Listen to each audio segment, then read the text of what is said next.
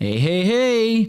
Cette semaine au Sportcaster, on reçoit Pat Côté et Étienne Dano. On jase de UFC avec un paquet d'anecdotes qui impliquent de l'argent ces maths-là, puis des combats difficiles.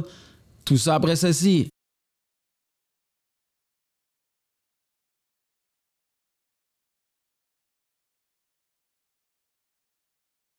Salut, guys, ça va?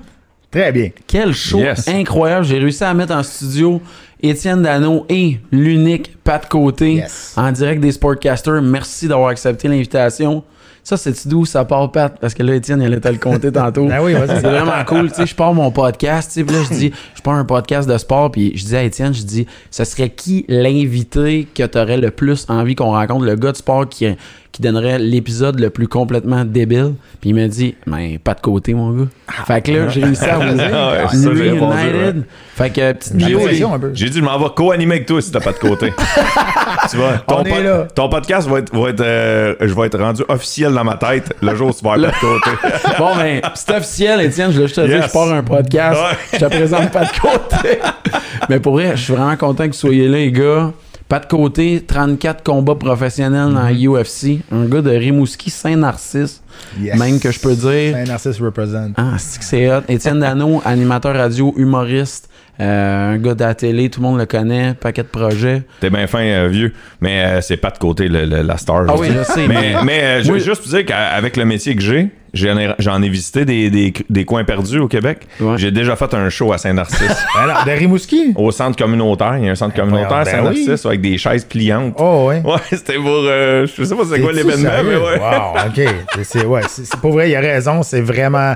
C'est très loin, là. Très loin. Mais il y a quand même une affaire qui est, qui est assez populaire là-bas. là. Les portes de l'enfer. Tout le monde connaît Les ça. portes que- de l'enfer? Les portes de l'enfer, c'est une, euh, c'est une, euh, comme une réserve euh, naturelle qui a trois, trois rivières qui se rencontrent, puis ça fait une grosse chute, puis ils appellent ça les portes de l'enfer. C'est vraiment connu à travers le Québec. C'est une des plus belles places au Québec, mais ça- c'est dans une vraiment une petite place. On s'entend, il y a 900 habitants dans ce 900 village-là. habitants. T'as Saint-Rue, une église, un magasin général, puis Wow. Centre communautaire. un centre communautaire. Ouais, exact, ouais. ça. Moi, il y avait un gars, je m'en souviens, qui était venu euh, parce que tu sais, il y, a- il y a des rangs, mais des- des fois c'est long avant que tu puisses croiser un- une route perpendiculaire pour aller à l'autre rang.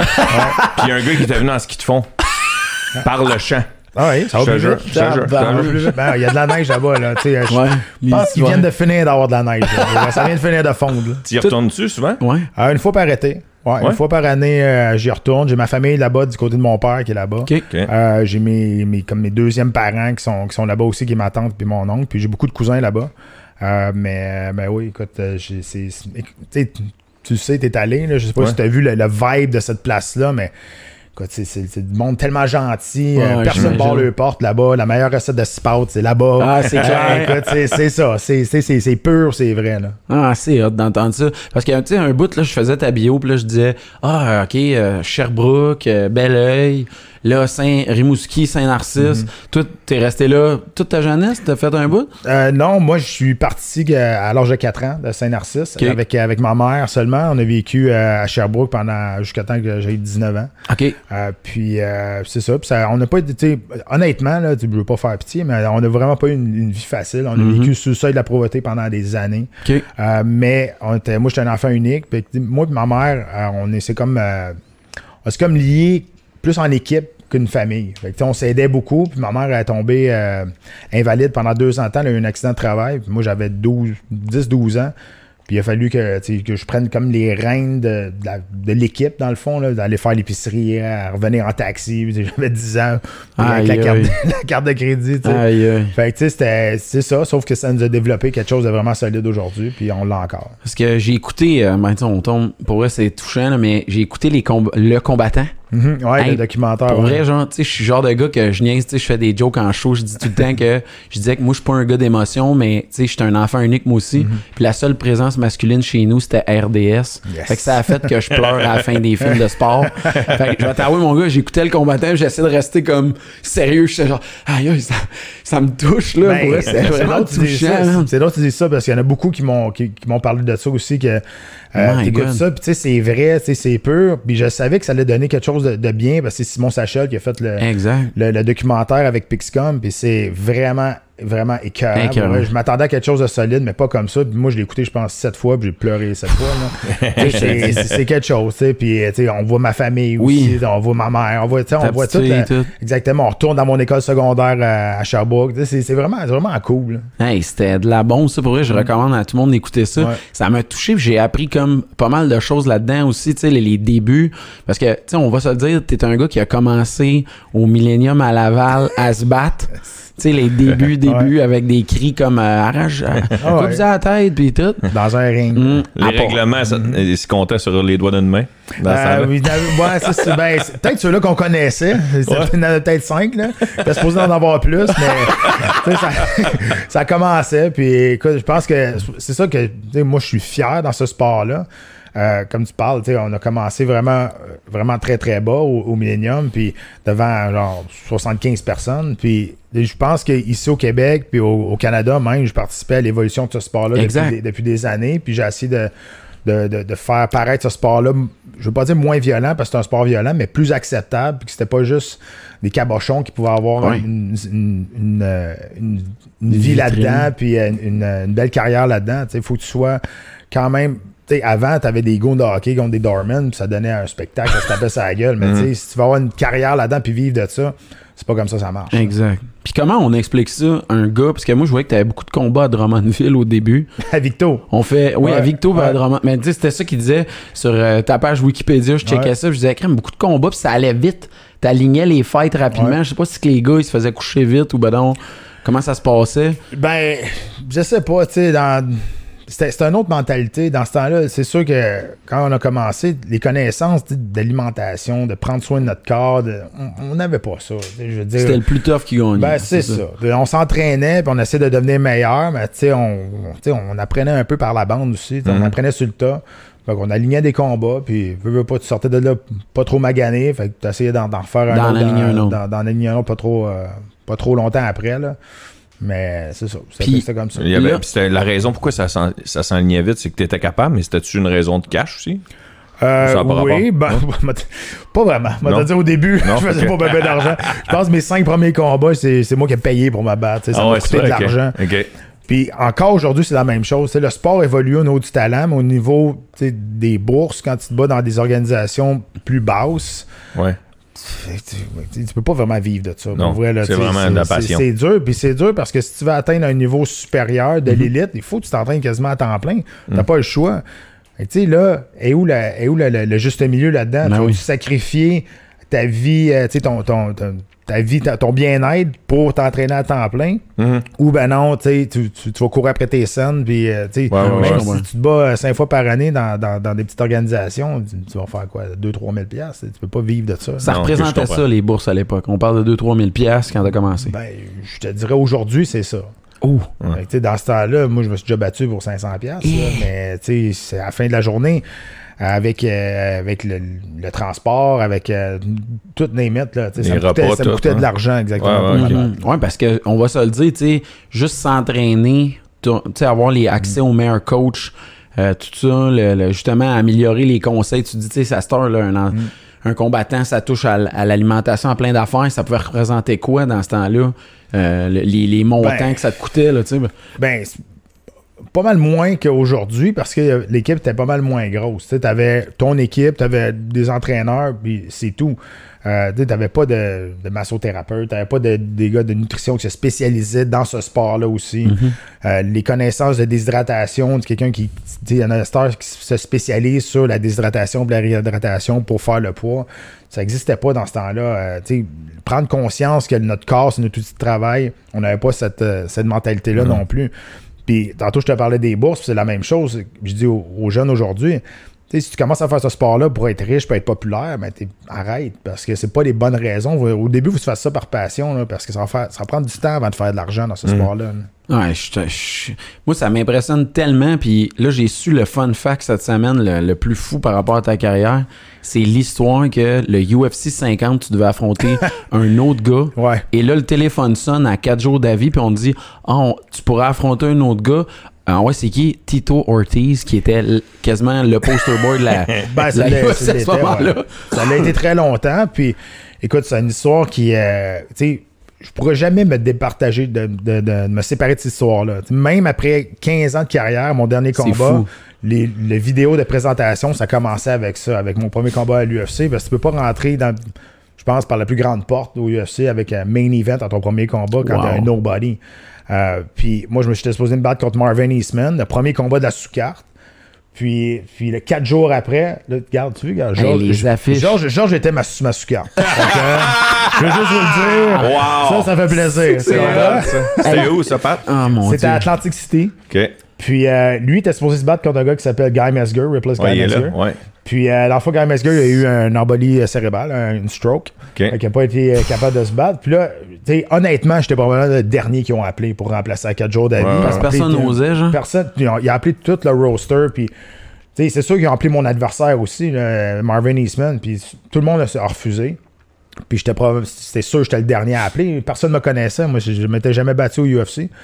Puis, euh, puis on a dit, OK, let's go, on y Puis- va. Puis euh, écoute, ça. All in. ça- ça- Quand ça- quand le téléphone sonne, là, moi, c'est le bout Mhm. là que je capote de dire il appelle, faut-tu que tu dises oui tout de suite ou tu sais, t'as dit je vais en parler avec mes parents, puis avec mes amis ou Ben- mon coach, puis là, je vais te revenir avec une Ouais, réponse ouais. officielle. Ben, ça n'a pas été long euh, parce qu'on fallait répondre rapidement parce qu'on était à 4 jours d'avis. Parce que nous autres, on partait le lendemain matin pour Atlantic City pour Ok. me battre contre Marvin Eastman. Incroyable. Puis euh, finalement, mon gérant de l'époque m'appelle. Il dit Ouais, il dit là, euh, il est arrivé quelque chose à Guy Mesger, puis il va savoir si tu veux te battre contre Stu Ortiz. Juste pour vous mettre. euh, Tu pensais que tu niaisais au début? Aïe, ben. C'était ton non. idole, toi, genre. Ben, c'est ça l'affaire, c'est que moi, Tito Ortiz était sur mon screensaver d'ordinateur. Je me levais tous les matins puis je l'avais d'en face. Un an avant, j'avais appelé mon Golden Retriever Tito parce qu'il était blond comme lui. tu sais, je te dis que c'est, tu sais, moi, c'était, c'était mon. Puis, tu regardes mes premiers combats euh, professionnels avant l'UFC, je faisais les entrées comme lui. J'avais un drapeau, je rentrais sur ses chansons. Pour moi, c'était que. Ton modèle. j'aimais- bien gros comment il se battait, puis j'aimais bien gros ce qu'il ce qu'il dégageait, puis Hmm. lui, quand- il avait su comment se vendre aussi, euh, avec son attitude, avec ses- tu sais, c'est son comportement. Fait j'ai appelé mon coach, puis euh, ça a pris 30 secondes. Là, j'ai, là, j'ai dit, ouais, ça, on m'offre Tito Ortiz. C'est bon, on y va. Fait que là, on a Wow. raccroché, j'ai raccroché, avec, j'ai rappelé mon gérant, j'ai dit, c'est bon, on le prend. Euh, puis c'est ça. Puis le lendemain, c'était cinq jours avant. Puis le lendemain, je suis rentré à ma dernière journée quand j'étais dans l'armée dans ce temps-là. Je suis rentré au bataillon. Là, tout le monde savait que j'allais me battre au UFC, mais là, ça sort partout. Là, tout le monde me regardait. Oh, t'es pas bien. Qu'est-ce que tu fais là, man? Voyons Au donc. bataillon. Exact. Là, tout le monde me regardait. Disaient, ça va pas, là. Dit, voyons, tu vas te faire défoncer. Je dis, Man, ça se peut. On, on ira, Wow. puis whatever. Puis la meilleure affaire qui m'est arrivée, pour vrai, c'est que ça s'est passé quatre jours d'av- d'avance. J'ai pas eu le temps d'être Bon. nerveux, j'ai pas eu le temps d'y penser. Ouais, je comprends. Fait que j'étais arrivé, j'ai cligné des yeux, puis le combat était T'étais fini. déjà. Puis euh, oui, j'ai perdu le combat, mais Hey, moi, c'est la meilleure affaire qui m'est arrivée dans ma vie. Mais moi, je l'ai réécouté le combat, là. Puis pour vrai, tu m'as impressionné parce que j'ai vu le bout où Tito, a- les jambes, ils ont lâché, là. Ouais, ben, tu vois, ça, c'est c'est une autre Ça. perspective que c'est le fun, j'ai fait plier les genoux à Tito, mais une maudite chance qu'il s'est relevé, par exemple. Ben, J'ai arrêté dans la marde après. Là. Pour mettons, je gagne contre Tito Ortiz. Tu rencontrais toutes les tops Euh, tout de suite. après, là, il y avait. y a- Ouais, sais, Chuck Liddell et compagnie, il y avait ça Chuck. Liddell, Victor Belfort, Randy Couture. Là? Tu Ouais. comprends? J'étais pas dans la bonne catégorie de poids pour me battre à Ouais, l'international aussi. Euh, j'ai donné une bonne performance. Moi, je pense, sais, dis tout le temps, j'ai perdu le combat, mais j'ai gagné la soirée. Ah, mais t'as bien suis fait sorti ça. de là, puis tout le monde savait j'étais qui. Tito Ortiz était déçu de sa performance. Il était supposé me traverser en 30 secondes, puis finalement, à la fin des trois rangs, j'étais encore debout, puis Oui. j'étais magané, mais Même j'étais lui, il encore debout. Même lui, il revenait pas. Là, que tu sois encore debout. Puis non, c'est ça, puis c'est pas parce qu'il a pas essayé. Je pense au deuxième round, j'ai reçu Il a- 300 coups de coude, là, mais j'étais encore là. Il t'a parlé après le combat, hein? Ouais, il m'a- dit t'as un cœur gros comme la terre, mais t'as été pas dans la bonne catégorie de poids. J'ai dit, oh, tu penses? j'avais la face tout. Mais tu sais, j'avais l'air d'un enfant à côté de lui. C'est sûr que c'est un gros c'est un gros, un gros euh, poids euh, milo, là, mais il reste que j'étais ben trop petit, là, international pour me battre là-dedans. là. Les à di- 205 livres. Les dirigeants de la, de la, de la UFC, après, c'était quoi le regard qu'ils avaient sur toi? Ils t'ont-tu fait sentir que tu leur avais rendu un service important? Oui, Comment c'était? ça a toujours été. Je pense qu'ils l'ont toujours euh, mis de l'avant, ça. Toutes les fois qu'on parlait, toutes les fois qu'on a négocié, euh, oui, ils m'ont sacré dehors, mais c'est de ma faute, à cause j'ai perdu des combats. Puis c'était une business à m'amener aussi. Mhm. Mais je suis revenu. Puis tout, Puis le deux ans que j'étais out du UFC, je parlais tout le temps avec euh, Joe Silva, qui était le matchmaker dans ce temps-là. J'ai tout le temps eu une super bonne relation avec l'UFC. Puis je pense ça part à- de ce combat-là à cause que j'ai comme sauvé la main event. Parce qu'il faut que tu comprennes que dans ce temps-là, UFC 50, il n'y avait pas 18 combats que le monde était intéressé. là. Il y avait un combat, puis le monde s'était déplacé pour voir Tito Ortiz. Fait que c'était impossible que Tito se batte pas sur cette carte-là. Sinon, Ouais, il allait annuler le show au complet. Ouais, ouais. Fait que j'ai comme sauvé l'événement. Mhm. Je pense qu'ils ont l'ont toujours eu un peu. euh, ils l'ont toujours apprécié. Puis dans le deux ans que j'étais out, je parlais quasiment à, tous les trois mois de Joe Silva. Puis je lui demandais qu'est-ce qu'il faut que je fasse, qu'est-ce qu'il faut que je fasse pour revenir? Puis il me disait, OK, gagne ça, gagne ça, gagne d'une manière. Puis on a toujours une, bonne, euh, bonne euh, discussion.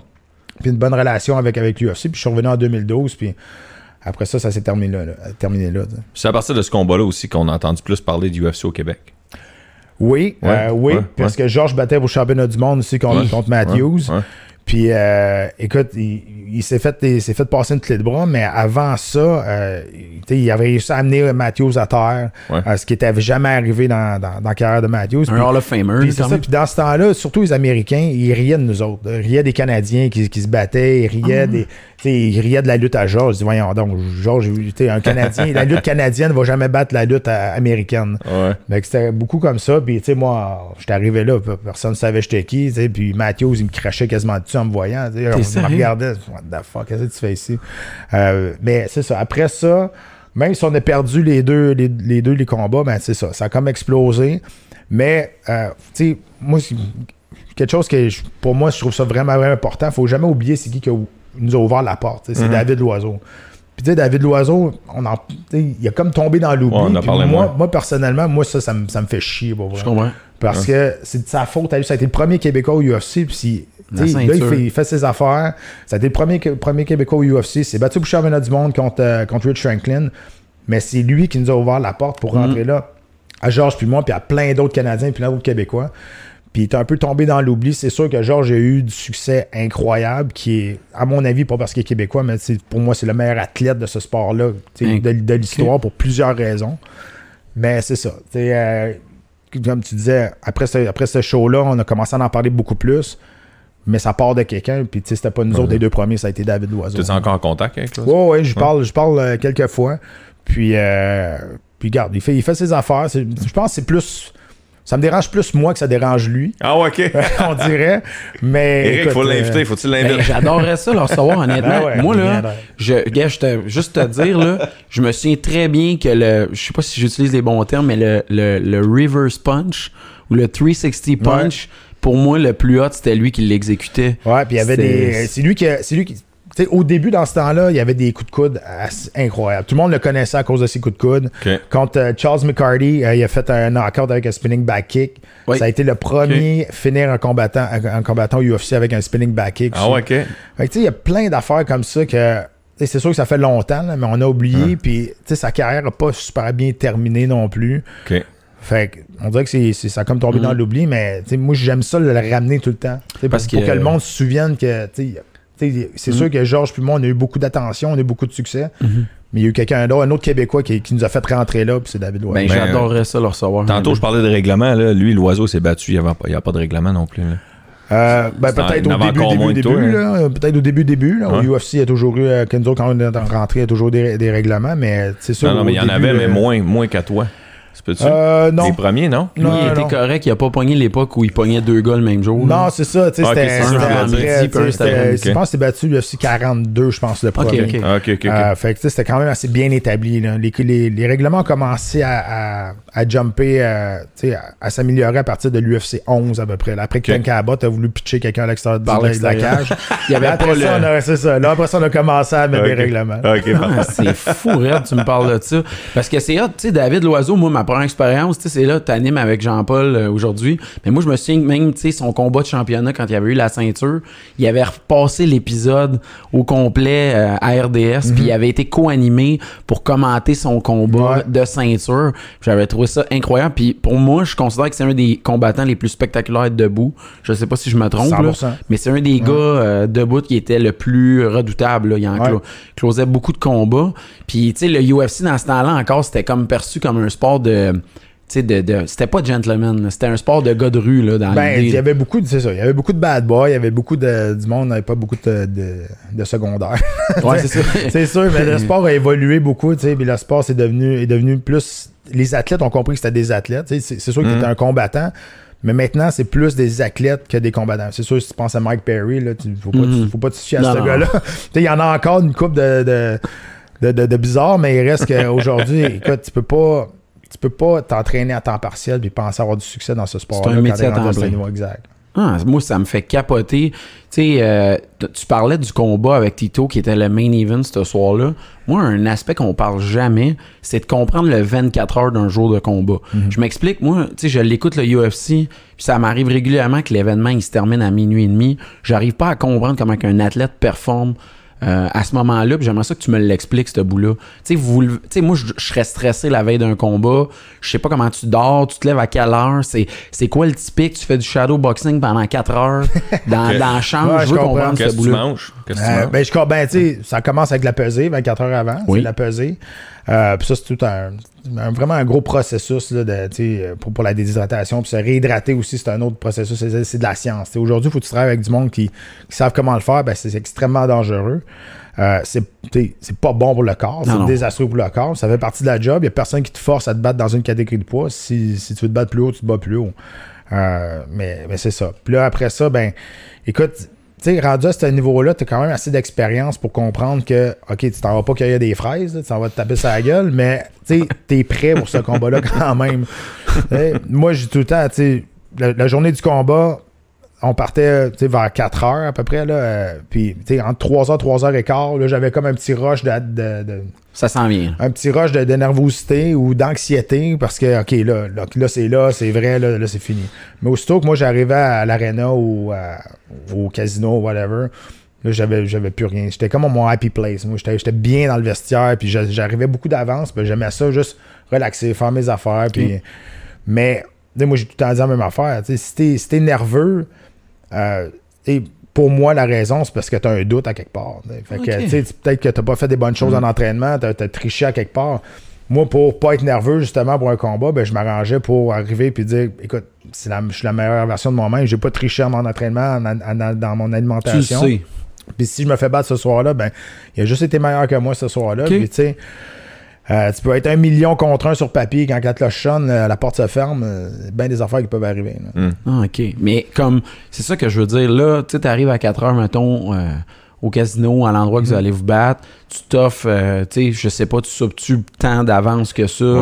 Moi, je suis curieux, à quoi? Je veux comprendre toute cette période-là, là, tu sais. Ben, c'est personnel à chacun. là. Moi, personnellement, on prenait un, un bon dîner. Puis après ça, ben, on partait. Puis ce que je m'amenais pour manger avant, avant le combat, ben, il y avait il y avait beaucoup des noix. Puis des, puis, Pas euh, plus des, que ça. puis des fruits. Des, Des noix, fruits des des, noix, ok. ouais, des noix, ça, ça me gardait ça me gardait correct jusqu'à mon combat parce que là, n'a rien de trop manger de toute façon. Tu sais, tu vas pas. euh, fait que tu sais, tu essaies de garder light, mais d'avoir de l'énergie quand même. Euh, des boissons aussi qui, euh, qui peuvent donner de, l'é- de l'énergie pour euh, aller chercher de l'électrolyte, des choses comme ça. Euh, la première affaire que tu arrives dans le vestiaire, moi, je tu demandais tout le temps au, euh, à la commission athlétique s'il faut que tu ailles euh, pisser pour euh, ton, ton test. Ton test. fait que Ok, des fois, fois c'est oui, des fois c'est non. Des fois, c'est aléatoire. Ceux qui se battent pas pour le main event au championnat du monde, les autres, c'est obligatoire. Mais sinon, les autres, c'est aléatoire. Parce que tu veux le demander tout de suite. Parce que si ils viennent te chercher, mettons, une heure avant le combat, puis t'as pas envie, puis là, ils te restent à côté de toi. Aussitôt qu'ils te le demandent, t'as un chaperon, il te suit partout. là. Fait que, tu sais, c'est- c'est T'as- déconcentrant Ah, un peu. ok, ok, ok, ok. Fait que moi, je le demandais tout de suite. Si ça fallait le faire, je le fasse, ben là, je le faisais là. Puis après ça, j'avais la paix pour ça. Ok. Puis après ça, ben, tu tu, chill. Puis il y en a qui ont certaines, euh, cer- certaines manières de faire des choses. Euh, Il y en a qui, ils placent leurs affaires d'une manière. Il y en a qui, ils ont, ils ont bien des, rituels qui, qui comptent. Il y en a qui sont vraiment high level. là. Mais vous avez chacun votre chambre, là. Vous On vous est- connectez pas. Il y a pas un grand couloir, puis Conor McGregor, il est l'autre bord, puis ici, puis ça, puis des gars de On même, est, c'est on- Ronnie. d'habitude, on est quatre équipes par, par vestiaire. OK, quand même. Ouais, c'est des grands vestiaires. On est quatre équipes par vestiaire. Puis euh, il y a des maths dans le milieu. Puis, euh, puis c'est ça. Puis that's it. Puis tu sais, Ok. euh, t'as, t'as tout le temps quelqu'un de la commission qui est dans le vestiaire pour regarder ce qu'il fait. Euh, quand tu commences à te faire taper les mains, la commission est tout le temps là à regarder euh, si le travail euh, il Ouais, ouais. triche pas ou quoi de même. Aussitôt que c'est fini, il va signer Pour être sûr que c'est. pour être sûr qu'il n'y ait pas d'autres choses par-dessus. Euh, puis euh, puis c'est ça. Puis là, t'amènes tes gants, tu les mets dans, dans le vestiaire aussi. Puis là, tu te réchauffes, puis whatever. Tu, tu- tu- tu te prépares. T'écoutes de la musique? Euh, non. Non? Non, mais il y en a des fois qui amènent de la musique. Il y en, y en a qui la mettent bien ben loud, puis euh, whatever. là, mais, Faut que tu te mettre dans ta bulle pareil malgré tout. Ouais, ben c'est Hein? ça. Parce que l'affaire, c'est que moi, tu sais, mes gars de coin, là, je veux pas dire que c'est deux cabochons, mais je veux dire, c'était du monde qui avait zéro stress dans la vie. Fait que, tu sais, Ah ça ouais, m'aidait beaucoup à, à relaxer. Tu. J'avais Fabio Hollanda, qui est cool. un des gars les moins stressés que je connais. J'avais Howard Grant, Ah, ouais. qui est, ceux qui savent de La qui famille, je parle, là, Howard Grant, c'est un des gars les plus drôles que je connais. Là. Puis tu sais, ces deux-là, tu sais, t'as t'as Howard Grant qui est un gars de boxe, puis t'as Fabio qui est un gars de jiu-jitsu. Puis Howard voulait tout le temps jouer avec en jiu-jitsu. Fait que là, des fois, il, il prenait le mat, puis ces deux-là, ils jouaient, puis Howard, il, il est bruyant. C'est un personnage. des fois, t'avais des, des, l'équipe de- d'Anthony Pettis, des deux Crowfus, ils regardaient. Qu'est-ce qui se passe man, dans le vestiaire? c'est ça, ça. Fait que c'est ça. Fait que nous autres, c'était vraiment tout le temps, tout le temps, tout le temps relax, non même. Ah, très cool. Fait que toi, c'était des gars de coin à toi qui étaient dérangeants et non toi. Ouais, pas mal plus, exactement. Ouais, mais Howard est tout le temps dérangeant, c'est correct. Ah. Mais on parle d'entourage parce que, tu sais, visiblement, là, je remarque que les combattants, ils passent souvent au on, ou tu sais, au nous, genre, Ouais. tu sais, de dire, bon, on a accepté le combat, si ça. Tout ton entourage, ça a été le même du début à la fin? Écoute, il y a une histoire assez euh, unique, je pense, pour un athlète qui m'est arrivé, moi, quand je me battais à, à Québec. Euh, quand je restais à Québec, je me- je m'entraînais avec une équipe qui s'appelait Team Union. Puis le, mon coach, c'était c'est Philippe Lagacé. Puis là, on a fait ce combat-là au UFC. Après ça, on a fait un autre combat à 185 livres. Puis j'ai, je me suis fait euh, soumettre au troisième round, mais je- j'étais en train de le démolir. là, mais j'ai fait un, une erreur, euh, une erreur de débutant. Puis euh, après ce combat-là, mon coach à Québec, il est venu me voir et il dit Écoute, je pense que c'est le temps que tu t'en ailles. là. Il dit Moi, je ne peux plus rien t'apporter. Tu as comme atteint le niveau de l'éducation que je peux te donner avec les connaissances que j'ai. C'est quand même très humble wow. comme. euh, Ben oui, tu sais, je veux dire, trouve un coach qui va te dire ça. Ouais, ouais, que Là, tu es rendu au UFC, tu as du succès. Puis là, il dit Ok, là, regarde, faut que tu t'en ailles pour. tu sais, tu- il voulait vraiment le bien pour moi. Là. Ouais, il aurait Tu sais, pu dans bullshiter, sport, exact. Dans ce sport-là, je m'en te dire, ça arrive pas souvent. Puis après ça, ben, j'ai commencé à m'entraîner à Montréal avec, euh, avec Brazilian Top Team, puis j'étais avec eux autres euh, Tout le temps. tout le temps. Ouais. Même pour, euh, tu sais, à quel point, genre, le, le côté se faire conseiller pour sa carrière est aussi important que l'aspect entraînement. Tu sais, tu trouves-tu que tu avais comme au Québec, vu que c'était quand même un début, on commençait là-dedans, c'était pas un sport en rise, t'avais-tu les bons conseils des gérants, de l'aide, tout le nécessaire? Ben oui, écoute, je pense que tout le monde a, tout le monde a appris de la même façon au début. On apprenait un peu ben, par essai-erreur. Puis, tantôt, tu parlais, on parle beaucoup on. Ben, oui, tu es tout seul dans l'octogone, mais pour moi, c'est un sport d'équipe. Mhm. Je peux pas devenir bon en frappant sur un sac de sable dans mon sous-sol. À un moment donné, j'ai besoin de, de, de, de- de partenaires d'entraînement, j'ai besoin de coach, j'ai besoin du monde qui vont m'aider à devenir meilleur. Je peux pas devenir meilleur tout seul. C'est pour ça que, tu sais, des fois, les, les- les combattants sont. Je veux pas généraliser, mais ça arrive beaucoup qu'ils pensent que tout leur est dû. OK. Parce que, OK, moi, je suis, combattant du UFC, là, toi, tu vas t'entraîner avec moi. Ben, moi, la, la majeure partie de mes partenaires d'entraînement, là, c'est pas ça le job. là. Sais, Ils allaient travailler le lendemain. Là. Que, à un moment donné, il faut, faut les remercier, il faut les apprécier. Il faut, faut, Mhm. faut C'est un t'amener- team, hein. Exact, c'est un team. Mhm. Puis eux autres sont pas obligés. Là. C'est pas ça le job. Là. Fait qu'eux autres, ils, ils- ils se défoncent au, au gym pour moi, pour que moi je devienne meilleur, pour que je vive de ça. Moment donné, il faut que tu fasses à la part des choses, puis tu réalises qu'il y a du monde autour de toi qui, qui, qui t'aide parce qu'ils veulent juste ton bien aussi. Non, mais ça, c'est vraiment intéressant, tu sais, de dire que euh, moi, je, moi, je le reconnaissais, ce bout-là d'équipe, mais c'est bon que tu l'aies dit parce que, tu sais, visiblement, quand il est temps de dire l'adversaire qu'on va approcher, ben, tes entraîneurs, ils doivent checker des tapes des gars que tu vas affronter, ils veulent comprendre comment on va faire pour gagner, ça va être quoi la stratégie. Tu sais, ça part pas tout de toi, ce bout-là, si je comprends bien. Euh, absolument. Euh, contrairement aux autres combattants, moi j'avais un grand avantage sur la préparation euh, de vidéos parce que je, décrivais tellement de combats. Ah oui, c'est drôle. Je les connaissais tous, les Ben combattants oui. par cœur. Puis j'ai tout le temps dit, moi, d'écrire des combats, ça m'a fait devenir un meilleur athlète. Ah ouais. J'ai tellement vu de situations, puis je les ai tellement calées d'avance parce que je voyais les mouvements d'avance. On dirait que dans mon subconscient, c'est rentré, puis euh, je suis devenu un meilleur athlète, un meilleur combattant justement à cause de mon travail d'analyste. Puis aujourd'hui, tu regardes des gars comme Paul Felder, tu regardes des gars comme euh, Dominic Cruz aussi qui font ça du- au niveau du côté anglophone. Puis ils, disent, ils disent exactement la Mhm. Que même ça a été affaire. positif. Parce que tellement t'en parles, puis t'en vois, t'en vois, t'en vois. Tu Ouais. À un moment donné, t'as même plus besoin de le faire physiquement, quasiment que ça devient un réflexe quand tu vois la situation que t'es. là. Really nice. Euh, moi, c'est une des premières au Sportcaster, puis je suis toujours de le dire, c'est que c'est la première fois qu'on reçoit un invité qui est aussi un personnage de jeu vidéo. Yes! Alors, euh, euh, Monsieur X, on a une photo euh, a un à présenter. Ah, yes, je ah, trouve ça c'est hot. fantastique. Pour vrai, je capotais parce que là, tu sais, mes chats, hey, on joue-tu euh, à UFC 3? Puis là, je fais, ouais, c'est clair. Puis là, tu sais, c'était comme, tu sais, les gars, ils prennent genre des gars actifs. Là, moi, j'étais genre, hein, moi, je prends pas de côté, Ben, man. écoute, j'ai vraiment une histoire incroyable là-dessus. Moi, moi, je suis dans deux jeux vidéo du UFC, là, puis la, la dernière, la dernière est quand même, euh, quand même bien fait, là. Oh, yes. Exact. Puis, honnêtement, là, ils nous l'ont envoyé. La première fois, ce que j'ai fait, là, je l'ai mis vraiment à facile, puis j'étais allé péter tout le monde qui m'avait battu au UFC. Ça, c'est impensable. Je Ça, c'est drôle, ça. que c'est vrai.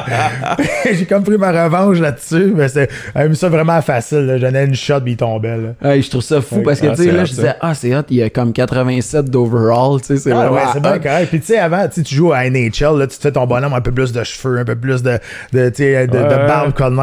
Là, à cette heure, Ah, je vais juste prendre mon bonhomme. C'est c'est- ouais, je peux dormir en paix. C'est vraiment drôle parce que, C'est tu sais, en plus, là, ce que je me disais, c'est, tu sais, c'est le seul gars qui va permettre à la ville de Rimouski euh, d'avoir l'occasion de se retrouver dans un jeu vidéo major, là, Ouais, c'est- Quand tu te crées ton character, t'as le choix des villes, puis tu sais, ça me fait tout le temps rire, genre Rimouski se retrouve dans la liste, genre Ouais, très- dans, dans l'MMA, je pense que ça va être, euh, ça va être un des only guys. Ouais. Mais euh, honnêtement, juste pour ça, nous autres, on est vraiment heureux. Il faut qu'on se parle aussi. euh, euh, moi, j'étais là quand t'as affronté Joe Riggs, Ouais. qui est, selon moi, pour vrai, là, je te le jure, j'ai un de mes combats favoris de ta carrière. Je trouve que c'est le fait là, que ça t'a amené dans tes retranchements. Puis quand t'as gagné, j'étais sur le nerf. Euh, D'ailleurs, j'ai gagné un souper ce soir-là grâce à ça. Good. Fait que euh, j'étais vraiment content.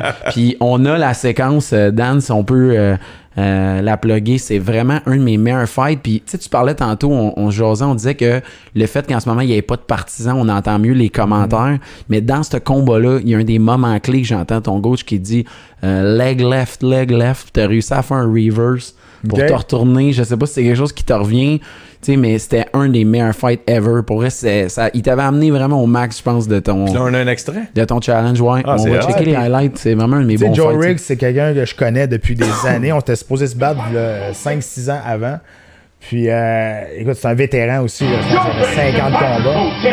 Puis, euh, dans ce combat-là, j'ai prouvé, tu sais, j'ai prouvé que j'avais upgradé ma game beaucoup. Tu sais, Je l'ai lutté, euh, puis je l'ai amené à terre. Puis après, ce- après ce combat-là, quand on s'est donné la main, j'ai gagné. Il dit quoi, t'es rendu un lutteur à cette heure Je dis, Ouais, ça a Ah, tu l'avais tu déboussolé. Ben, il était c'est ça. émotif après la défaite. Euh, Honnêtement, là. Mais la raison, c'est parce qu'il avait vu dans le jeu vidéo que ton style, c'était boxe. Ouais, peut-être ça. on l'a eu dans C'était dit, ah non, il ira pas. Euh, Non, puis tu sais, lui, c'est un heavy hitter. là. Oui. C'est un gaucher en plus, puis il frappe, il frappe solide. Puis c'est Un un, bon c'est quand même un bon, un bon lutteur, mais je pense que je l'ai déboussolé parce qu'il s'attendait pas à ça. Puis je pense au premier round, je l'ai je l'ai take down, je pense, quatre fois. Là. Hey, moi, ça, c'est un de mes meilleurs fights. J'étais là live, là. C'était incroyable, là. Tu sais, puis on voyait que c'était quand même un gars qui t'avait amené dans. Il t'avait déboussolé aussi, là, je trouvais, là. Ouais, euh, ben je savais, tu sais, tu sais, ça c'était direct au début du combat, j'ai perdu pied, puis est allé dans le dos. Avant, j'aurais peut-être plus pani- j'aurais paniqué, mais tu sais, là, j'ai été à m'en sortir, puis là, tu sais, des amener au sol comme ça, c'était juste la technique, puis j'ai montré que j'étais rendu vraiment dans un, un autre aspect de ma game maintenant. Tu sais, avant, j'étais juste un cogneur, là, à cette heure, j'étais- j'ai montré vraiment que j'étais un combattant d'arts martiaux Complet. plus complet. Ah, puis surtout, j'ai rentré sur Cherry Pie, ça, c'était écœurant. C'était Ouais. débile, ça. C'est malade, ça. Ça, d'ailleurs, c'était-tu Jean-Paul en français qui commentait le combat? Je me souvenais pas, j'étais Ouais. pas à la TV à l'écouter. Oui, oui. Puis j'ai gagné ce combat-là, puis je suis allé finir le- la, la, La veillée? description. Ah, c'est. Ah, c'est malade, Incroyable. ça. J'ai fait ça, j'ai fait ça deux, trois fois quand le, le combat était à Montréal. Hey, Aïe, aïe. Tu deux, peux pas avoir plus fois, de hein. crédibilité que ça. Eh oui. Le gars vient de se battre, ça va faire le commentaire. Gars, on arrive à ma séquence là, que je trouve formidable. Gars, c'est là, man. Incroyable. Cette séquence-là, là, C'est là qu'il dit leg left, leg ouais. left. Tao, man. Ça, là. Puis tu sais, de la manière que La je me crowd. plaçais, Puis de la manière je me plaçais, puis là, donné, il a fermé son triangle de corps autour de moi, puis je me plaçais de la bonne, la bonne place pour briser son triangle. T'entends une couple de fois, là, trois, quatre fois, dire Joe, Joe, euh, Joe Rogan, dire Ah, côté now is so educated. Parce qu'il voyait que, que je faisais les bonnes choses, puis j'ai finalement réussi à, me- à me, à me retourner à cause de ça. Ah, que, mais- euh, je pense que c'est ça, dans ce combat, pour ça je dis que j'ai, tu sais, ça a comme donné un aspect. J'ai prouvé que j'étais rendu, vraiment, ma game était quand même complète. Mais c'était oh, vraiment une de mes fêtes préférées. Tu sais, je trouvais que l'autre, l'autre, ton adversaire, Joe, il était déboussolé d'avoir perdu. Tout Mhm. là, je disais, oh. Puis là, j'étais là en personne. Je disais, ah ouais, ça, c'est un de mes bons souvenirs de UFC. C'est ça qui fait qu'aujourd'hui, je l'écoute en- vraiment encore beaucoup. Puis tu sais, c'est je- ça la beauté des arts martiaux. T'sais, Lui, il s'attendait à ce que je reste debout puis que je swing comme un juste mongol, boxeur, juste mettons. puis qu'on swing, qu'on swing, Ouais. puis que. Sauf qu'à un moment donné, tu sais, rendu à ce stade-là de ma carrière, tu sais, je l'avais prouvé que j'étais capable de swinger puis de rester devant quelqu'un. Puis tu sais, mon combat contre Chris Lieben encore aujourd'hui, Oui. c'est des combats les. Les deux, ça. on s'est, regardé, puis on s'est tapé sa gueule. Puis, mon plus beau souvenir, c'est après ce combat-là. On, on en parlera tantôt, mais euh, tu sais, ce, ce combat-là, je suis- c'est ça. Tu sais, j'ai- c'est ça la beauté des arts martiaux mixtes, c'est que tu peux pas être unidimensionnel maintenant pour avoir du succès dans ce Mhm. sport-là. Faut que tu sois le plus complet possible. Puis dans ce, dans ce combat-là, ben c'est ça. Je l'ai déboussolé avec quelque chose qui s'attendait pas, puis c'est ça qui est arrivé. Puis est-ce que c'est un combattant respectueux, Joe Riggs? Oh, ouais, ben, tu sais, Ouais. on est deux vétérans aussi. Ça fait tellement longtemps Ben, qu'on lui, il qu'on en a était des là-dedans. exact. Fait, c'est sûr que, tu sais, on a- il n'y avait pas d'animosité. Il était, il était fâché, il avait perdu, je comprends. Ah. c'est comme ça. Puis de gagner à la maison, que- comment ça fait? Ah, que ça fait? C'est ça, je voulais te C'est- C'est demander. incroyable. Pour vrai, là, Ouais. moi, j'ai perdu une fois à Montréal parce que contre euh, Alan Belcher, il m'avait fait un marteau pilon. là, puis, tu sais, cette, euh, ce règlement-là est dans une zone grise un peu, mais quand tu gagnes à Montréal, mais surtout quand tu rentres. Tu sais, mon premier combat à 170 livres, c'était contre Bobby Volker. Exact. Puis, euh, je suis rentré sur, euh, je me souviens plus trop quoi, là, sur I Wanna Rock, c'est ça. Exact. Puis, écoute, ça je pensais que ça allait exploser. Ouais, c'est, te battre ici à Montréal, c'est, c'est quelque chose de vraiment spécial. Ce combat-là aussi, c'est, c'est, c'est débile pour vrai. C'est une des plus belles places où gagner, puis c'est une des pires places où perdre. Puis je pense au hockey. Au hockey, c'est la même affaire. Ouais, on le voit, ok, ouais. Mais les partisans sont, tu sais, les partisans sont, sont, sont, sont écœurants, là. Puis, tu sais, aussitôt que le combat a commencé, ils commencent à chanter des chansons avec mon nom de famille. puis, Tu sais, c'est pas vrai que t'entends pas à foule. Sais, le monde va dire, t'es dans, dans ta bulle, t'entends rien. Arrête, là, je vais entendre le gars qui M'envoie chier dans la troisième rangée. C'est Ah sûr ouais, que je vais l'entendre. Ouais, ok. Tu sais, Sauf que t'es capable de faire la part des choses. Puis même s'il y a 20 000 personnes qui crient, j'entends mon gars de coin clairement pareil. tu sais. Fait que ça vient avec, avec l'expérience. Il y avait des gars dans la foule en plus qui avaient des t-shirts de toi. Ouais. J'étais genre, wow, man, c'est malade. Ben, on a vu un euh, Oui. dans l'extrait, Ouais. paf, côté. Oui. Que, Parce que en plus, tu sais, moi, grâce à ça, je remercie l'UFC d'avoir organisé des trucs ici. Tu sais, j'ai vu, tu parlais de David Loiseau, j'ai vu un combat de David Loiseau sans belle, j'ai vu Kimbo Slice yep. se ici. Fait que, tu sais, 113, UFC 113, ouais. mais comment c'est que la UFC revient pas à Montréal? Qu'est-ce qui se passe? Euh, et ben, de un, Georges est plus là. Ah, c'est c'est sûr ok. que c'est- Georges amenait beaucoup de monde. Euh, Il y, a- il y a trois raisons. ok? Georges est plus là. Ça, ça a fait mal. euh, beaucoup. Euh, deuxième raison, la dernière fois qu'ils sont venus, c'est ce show-là, c'est l'UFC 186. Et il y avait eu beaucoup de blessures. La carte a beaucoup changé.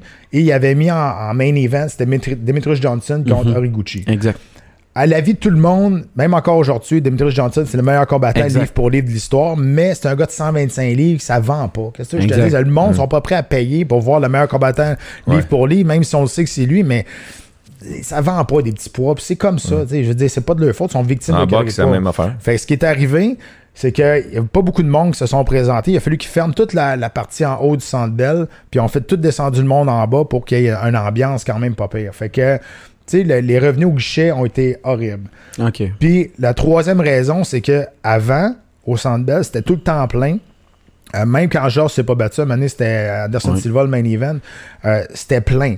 La raison, c'est que à New York, à Boston, c'était pas légal encore. Exact, tout le New monde la côte Est montait à Montréal pour venir, ils faisaient un road trip, montaient à Montréal, venir voir le show au Centre Bell. Puis c'est pour ça, tu sais, t'avais du monde de partout. Là, Star, t'es à L'ouverture Boston, t'es à New. York, t'attends juste que l'UFC passe chez vous. Ouais, ouais, T'as plus besoin ouais. de monter à Montréal. Fait Ah, c'est- pour ça aussi. Est-ce que encore le UFC est encore en mode séduction des autres marchés? Tu sais, à Abu Dhabi, là, moi, c'est parce que c'est les combats, ils ont lieu à une heure l'après-midi. Tu sais, je sais pas comment, tu sais, t'as t'as peut-être parlé avec des gars qui l'ont vécu, mais tu sais, on voit que le UFC veut encore prendre du marché à la- ailleurs. là. Ben, ils veulent prendre la planète, là, c'est sûr. Le, le marché russe a été longtemps une attraction pour eux. Ils ont fait deux shows en Russie, mais pas de show majeur encore. encore. Je sais que là, ils essayent de s'en aller vers l'Inde parce qu'il y a vraiment beaucoup de monde en Inde. Ils ont voulu faire un The Ultimate Fighter là-bas. Ça n'a pas marché encore. Mais je sais que le niveau, le, le marché de l'Inde, là, ils aimeraient bien ça, ça se rendre là, là. Ils n'ont jamais été là. Euh, et ça serait peut-être bon qu'il y ait un, un combattant indien qui, qui, qui Ouais. ait du Mhm. succès Qui aussi pour l'amener hein. là-bas aussi. Ouais, ouais. Je sais que maintenant avec les Cameron Ousmane, les Francis Ngannou, euh, puis euh, l'autre, je l'oublie là, mais tu sais, au niveau, de- tu sais, il aimerait peut-être aller en Afrique aussi, faire un gros show en Afrique. Euh, là, la France vient de, de, de dire que c'est correct de faire des, des combats, c'est plus illégal. De légaliser les, les- Là, c'est sûr que la France, c'est un prochain target pour le UFC d'aller là faire un gros show. Là. OK. Fait que oui, il y a encore beaucoup de marché pour, pour l'UFC. Il y avait le marché asiatique qui était vraiment très présent. Ils ont voulu aller là. Ça a pris du temps avant qu'ils retournent parce que les Asiatiques étaient un peu euh, étaient fâchés que l'UFC ait acheté le Pride. Puis là, il n'y avait plus de gros combats en, Ah, Asie. Puis il y avait comme une relation amour-haine. Il aimait les combats, mais il haïssait l'UFC parce qu'ils leur ont enlevé le Pride. C'est pour ça que ça a pris du temps avant que l'UFC retourne là-bas. Mais euh, c'est ça. Tu sais, à Macao, puis des choses comme ça, ils s'en vont là-bas, puis c'est un succès. là. Toi, Étienne, t'es-tu co- t'écoutes-tu quand même une coupe de combat de temps en temps? Ouais, ouais, ouais, à l'occasion, ouais. J'ai même- Je suis allé à. hey, je me souviens plus c'est quoi le chiffre, là, mais je suis allé voir un combat de Georges. euh, Moi au aussi, j'étais là. Ouais. Je n'ai vu. Pour vrai, ça, C'est lequel déjà? On s'en a déjà parlé. Ben, UFC contre Nick Diaz. Ouais, exactement. Ouais, ça, c'était un des bons. Ça, c'était dans le bout que Georges était à son pic, là. Vraiment, la popularité, je Nick parle. là. Diaz, euh, je me souviens 186, je pense. Ouais, je euh, pense que c'était ce show-là. C'était, Ouais. euh, ouais, je pense que oui, Ouais. exact. Puis, euh, tu sais, c'est ça qui était cool, c'est Non, que la- non, 186, il était pas là, genre, c'est vrai, c'est le show. Non. il Ça, était- c'était con. presque vide. OK. Ouais. Mais moi, c'était dans le sens que euh, c'était à l'époque aussi, aussi que j'avais respecté le fait que la UFC donne une chance à tous les Québécois de se battre. Ils ont respecté l'aspect local aussi, de dire que tu. Ben, ce tu voulais cette ouais. carte-là, sûrement. mais- C'est ce qu'ils essayent de faire tout le temps, euh, quand ils s'en vont euh, dans une partie du monde, tu sais, ils s'en vont en en Chine, ils vont essayer de mettre beaucoup plus de Chinois sur la carte. Ouais. Au Canada, c'est la même chose. Ils essaient de mettre, de, de booster les cartes avec beaucoup plus de Canadiens. Comme tu parlais avec l'Inde, là, mettons. Comme Ouais, l'exemple de Il faudrait ça, qu'il y ait des ouais. fighters qui amènent une dimension plus forte là, pour eux autres. là. Je comprends. Ouais, c'est ça. OK. Exact. Puis, oh, vas-y. Ouais, non, non, ce que je m'en ai dit, c'est. euh, on parle de justement des, des, des, des, de- des, des gens qui viennent de tel pays. Toi, tu suis ça énormément. Euh, c'est qui, mettons, là, les Québécois qui, qui sont à surveiller? Ben là, t'as Marc-André Barrio qui a probablement sauvé sa job là, à son dernier combat parce Mhm. que il était son dernier combat sur son contrat de quatre combats. Puis il fallait pas juste qu'il gagne. son- Ben, premièrement, il avait perdu ses trois premiers. Ouais. Donc il était comme. Il fa- De Ouais. un, il a été chanceux qu'on lui donne son quatrième combat. Parce qu'il faut comprendre les combats, les contrats UFC, c'est pas des contrats garantis. Ils peuvent te sacrer dehors après le premier s'il t'aime Ok. pas. Euh, mais elle- il a été chanceux qu'on lui donne son quatrième combat quand même. Il avait fait des bonnes performances, mais il a perdu quand même trois défaites de suite. Puis là, finalement, il a gagné trois semaines, puis vraiment une performance incroyable. Il a knocké au premier round, je pense. Fallait qu'il fasse ça. Exact. Fallait qu'il fasse un statement qui prouve qu'il avait sa place là. OK. Euh, fait que là, je sais pas encore si euh, les négociations sont, sont parties, mais il a gagné son dernier combat sur son contrat. Là, il est comme agent libre, mais avec une performance de même, il a amélioré ses chances qu'on lui donne une au autre, autre chance. Exact.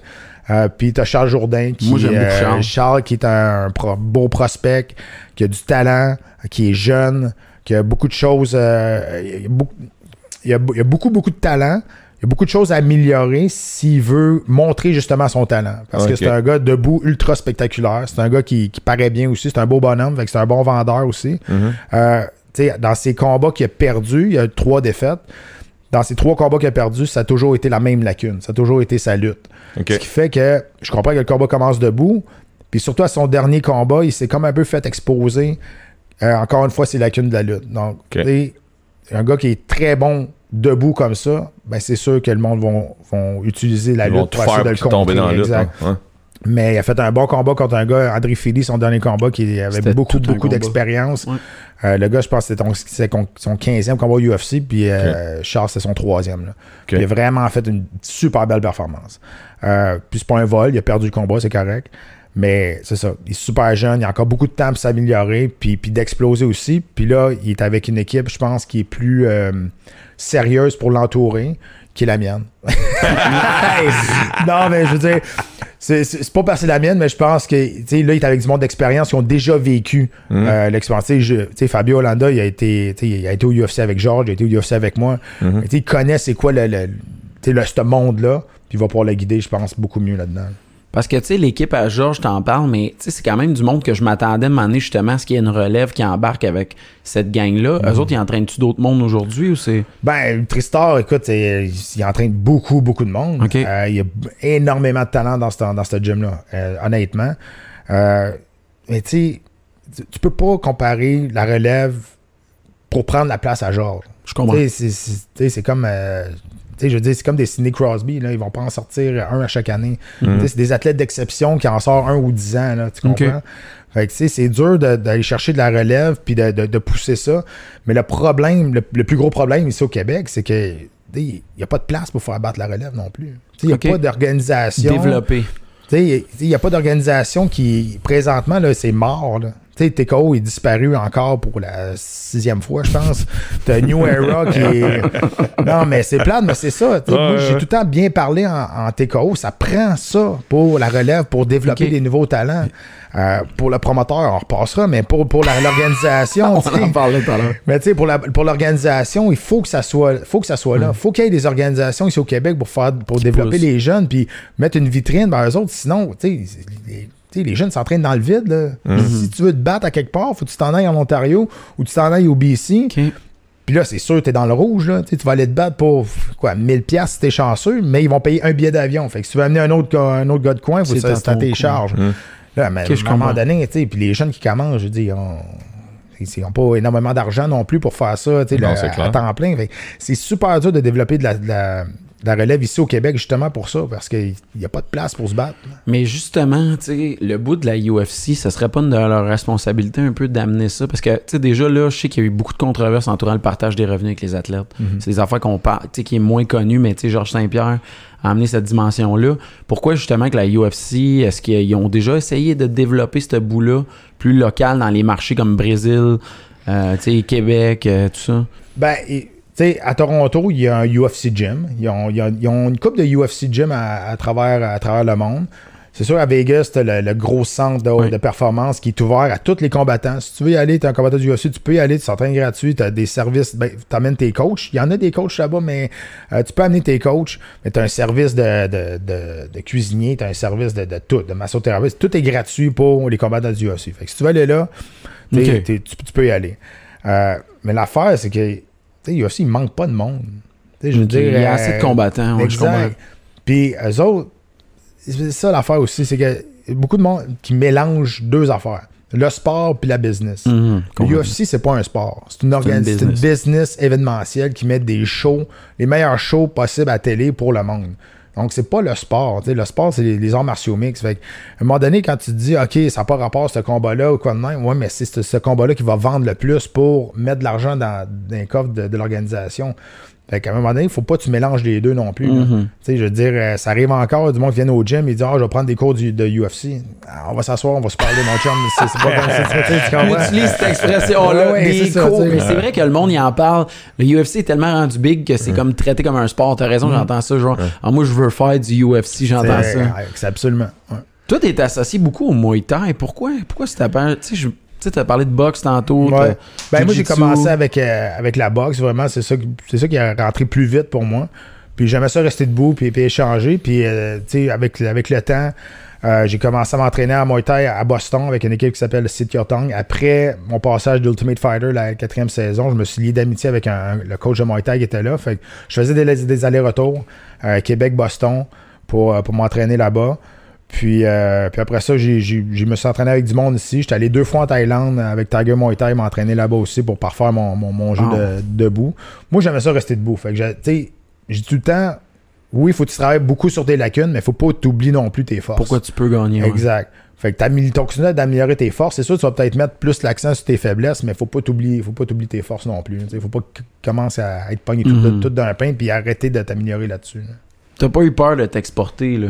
Toi, t'es allé Brésil, Mexique, Ouais. tout ça pour te battre, je pense, dans des, des ligues euh, qu'ils payaient Ouais. avec des animaux euh, de la ferme. des- Ben, au Brésil, écoute, euh, au Brésil, ça a été mon dernier combat avant de rentrer au UFC en 2012. Puis ça, c'était vraiment drôle. C'était à- c'était à Ma- Amazing Forest Championship, en tout cas, whatever. C'était à Manaus. C'est la troisième ville la plus dangereuse au monde.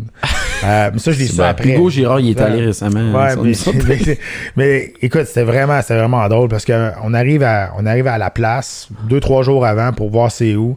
Puis d'habitude, tu sais, dans une cage, t'as une espèce de, de- de- de- du rubber autour de la, de la- du métal. Là, Ouais, Là, ouais, il mais c'est n'avait pas. dangereux. Là, il n'avait pas. Il n'a- Non, il n'y avait Non. pas de. Ok, il n'avait c'est la pas. cage en métal direct. Exact.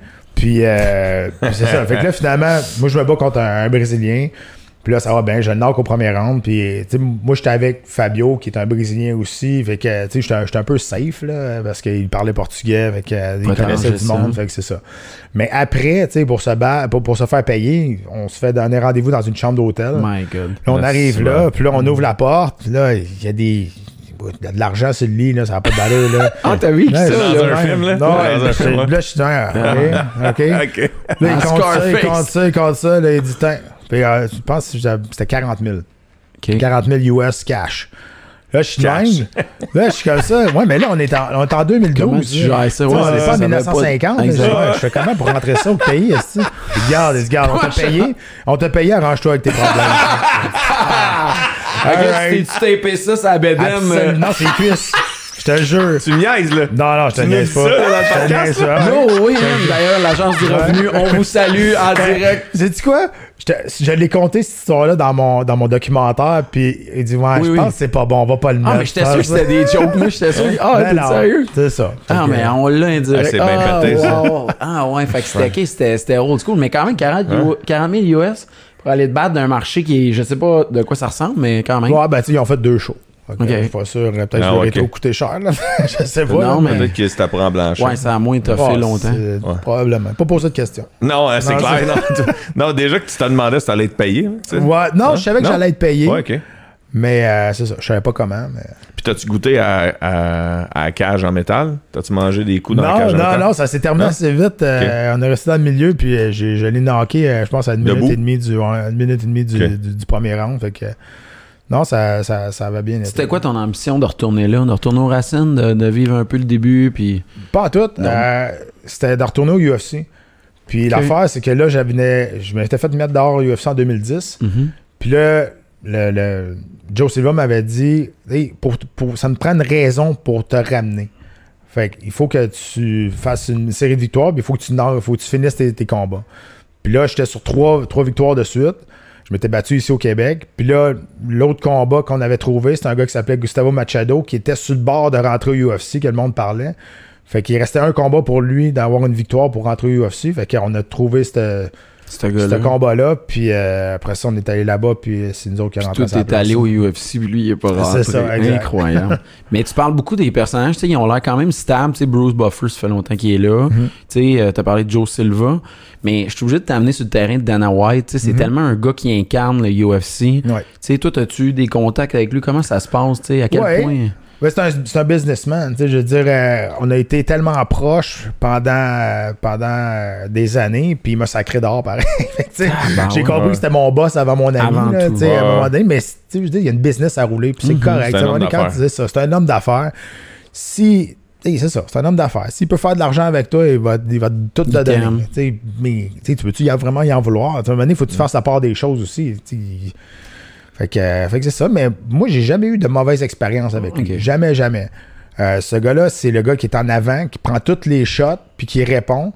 Puis je pense que tu l'aimes ou que tu l'aimes pas pour être à la tête d'une business de même comme porte-parole, parce que c'est vraiment ça. Bon, il fait beaucoup d'argent comme étant porte-parole, là, mais Mais, hein. je dis c'est ça. C'est pas, euh, c'est pas le propriétaire de l'UFC, Dana White. Là. Il, il y a, il y a de quelque part, là, mais c'est pas, il est pas il est loin d'être majoritaire. Mais il reste que ça te prend un gars qui est une tête de cochon de même, puis qu'il répond au monde, puis qu'il les envoie chier s'il se fait envoyer chier. Je pense que ça prend quelqu'un comme ça à la tête d'une organisation de même, parce que sinon, ça, ça, ça va, ça va dérailler. Mais quand tu décris les combats à TV, là, tu, tu commentes, là, c'est eux qui t'engagent? Ouais, moi, je suis engagé par le UFC. Par le ouais. UFC? Exact. C'est pas, le- c'est la station de télévision qui Non, c'est pour ça que nous, on a fait TVA Sport, Sport, le puis Switch. RDS, on a suivi la job, nous autres. Fait que moi, j'étais encore employé de l'UFC. Ouais, ok. c'est pour ça que t'es un des rares qui a fait RDS, qui s'en allait à TVA Sport Ouais. sans qu'il y ait de polémique, Ouais, sans qu'il y ait rien. Renaud Lavoie puis PKP sont en tabarnak, ils sont genre laissé. Mais tu sais, toi, as-tu encore tes accès avec le UFC? Tu sais, T'es-tu considéré comme un gars que, tu sais, parce que nous, on fait beaucoup tu sais, de- d'ici, mais est-ce que t'es amené, tu sais, donné, d'aller là-bas, sur place? Euh, ben, avant, on voyageait beaucoup. Euh, mais à cette heure, on fait pas mal plus en studio. Puis, euh, écoute, c'est correct. Tu le dernier coup qu'on a voyagé, c'est à New York, quand Georges a fait son retour. Mhm. Puis, euh, puis je parlais justement avec. avec à qui je parlais donc? Je me souviens plus mais tu sais eux autres lui il est tout le temps parti là, puis il dit garde dis-moi dernière fois j'aimerais ça être chez nous là fait que nous autres c'est- correct c'est correct je suis en studio on, on est bien on a voyagé on a fait ce qu'on avait à faire mais tu sais pendant la pandémie euh, l'UFC puis euh, l'UFC m'a beaucoup utilisé pour faire des entrevues avec les, les combattants canadiens Mhm. Euh, sur, sur le web, des choses comme ça. Fait que oui, j'ai j'ai encore beaucoup de, beaucoup de contacts avec eux autres. C'est sûr qu'eux autres travaillent beaucoup plus avec TSN. Euh, niveau anglophone, moi au niveau francophone, tu sais, je suis pas mal la référence. Mais, hein? euh, Ouais, fait tu on, on a tout le temps quelque chose à, quelque chose à faire, puis on se parle quand même assez souvent. Puis quand t'es en studio, là, t'as-tu le même stream que nous autres ou t'as droit, euh, t'as accès à plusieurs angles? J'ai, non, on a le même stream euh, Ok. juste en régie qui sont 7 secondes d'avance. Euh, mais à part ça, on a la même affaire que, que vous voyez à la télé. T'as pas, d'autres angles comme un réalisateur, mettons, Non, pour pouvoir comment- mieux commenter, non? Non, on a exactement la même chose, puis on a le feed des Américains. C'est ça que j'allais dire. Fait que. euh, que T'entends ce qu'ils se disent, eux autres, là, tu sais, des Ben, je pourrais, je pourrais les entendre, mais là, on, On- ben, on, ben, c'est ça. on ça. Non, mais c'est surprenant, c'est Johan Benson. c'est pour ça qu'à un moment donné, tu sais, quand je décris les combats, je dis, ah, tu vois, je pense qu'il a fait ça, mais de l'angle dans la caméra qu'on était, on va voir la reprise, voir si c'était vraiment ça. Ben, tu sais, je l'explique. Cool. Pas parce que hein. c'est juste parce un moment donné, tu sais, l'angle de caméra, on, on décrit ça que je te qu'est-ce qu'on demandais voit. ça, là. justement. Ouais, Parce que des fois, il y a des affaires que tu vois pas de- du même angle. ouais, exact. C'est que Johan Benson, il était venu ici, puis il a animé le golf. Puis il disait que quand il l'avait fait, il disait que il s'était rendu compte que ben des gars qui animaient le golf, il y avait l'écouteur des Américains, puis il retraduisait en français Ouais. ce que les autres ils disaient. Puis là, j'étais genre, je disais, ah ouais, c'est bien poche, tu sais, je voulais avoir le, le vrai feed, fait que je te posais la question, si toi, c'était comme, il gives a punch, il a donné un coup de poing, tu sais, genre, Non, c'est- Puis tu sais, je veux rien enlever au golf, mais c'est un petit peu plus lent. oui, oui. Fait que ça se peut que tu sois capable d'écouter puis traduire, euh, traduire automatiquement. Moi, j'aurais pas le temps. Là. Ouais, je comprends très bien. Mais moi, ça, pour ça, je vous lève mon chapeau, les gars, de dire que, tu sais, toi, des fois, euh, on dirait qu'il y a comme des prises ou des situations de combat que tu as trouvé le moins de franciser, que, Mm. tu sais, le vrai terme que tu utilisais probablement quand tu t'entraînais, il était anglophone. Ouais. Là, des fois, je le sais, là, je le vois, je dis, OK, il cherche le terme français, mais c'est fou comment c'est une dimension qu'on sous-estime. Ah, ben oui, absolument. Puis écoute, oui, c'est vrai, euh, ça, a- ça a pris du temps avant que ça rentre dans mon, dans mon vocabulaire naturellement. Tu sais, je veux dire, parce que euh, un bar, triangle choke, je veux dire, moi, j'ai tout le Exact. temps dit ça toute ma vie. Fait que Ouais. c'est sûr que là, quand tu t'en vas, OK, il va avec un étranglement triangulaire avec le bras. Tu sais, Mm. C'est long, mais j'essaie d'être le plus euh, tu sais, francophone possible parce qu'on est. mais on tu le fais bien. est- Pour vrai, je te le je te le Puis- dis, tu le fais bien. puis, tu sais, je pense que j'ai réussi à trouver une façon de vulgariser ce sport-là le plus possible pour pas prendre le monde des caves, mais pour être assez technique pour que le monde comprenne ce sport-là, qui apprécie qu'est-ce que- qu'est-ce qu'il voit aussi. Fait que, tu sais, c'est sûr, des fois, je parais. euh, je, je, colle une, je colle une soumission 5 secondes avant qu'elle parte. Là. Quand ça arrive, je parais pour un génie. Là. On se tape des mains. je dis, Ah, Nice, on l'a eu encore. mais, j'ai tellement vécu ces, ces situations-là. Puis c'est pour ça que tu sais, des Dominic Cruz, des Paul Felder aux États-Unis, des, des, des Daniel Cormier qui sont tellement bons parce qu'ils ont réussi à faire la transition de ce qu'ils veulent dire à la télé. Puis c'est pas tout le monde qui est capable de faire ça. Mais sais, quand tu l'as vécu puis tu vois qu'est-ce que c'est, t'as bien beau être le meilleur journaliste au monde, ton discours sera jamais aussi pertinent qu'un athlète qui l'a vécu Exact, cette situation-là. Ben oui, ben Mais oui. c'est ça, l'athlète, il faut que tu sois capable de le dire. Ouais, de c'est pas le tous les athlètes qui ont un vulgariser. bon vocabulaire non Ouais, de plus. le vulgariser comme il faut pour que tout le monde comprenne. Ah, ça, c'est cool. Moi, là, euh, d'ailleurs, tu sais, c'est drôle parce que là, tu faisais les interventions 91.9 puis ils mettaient la tune de Predator, Ouais. que je trouve vraiment cool, by the way.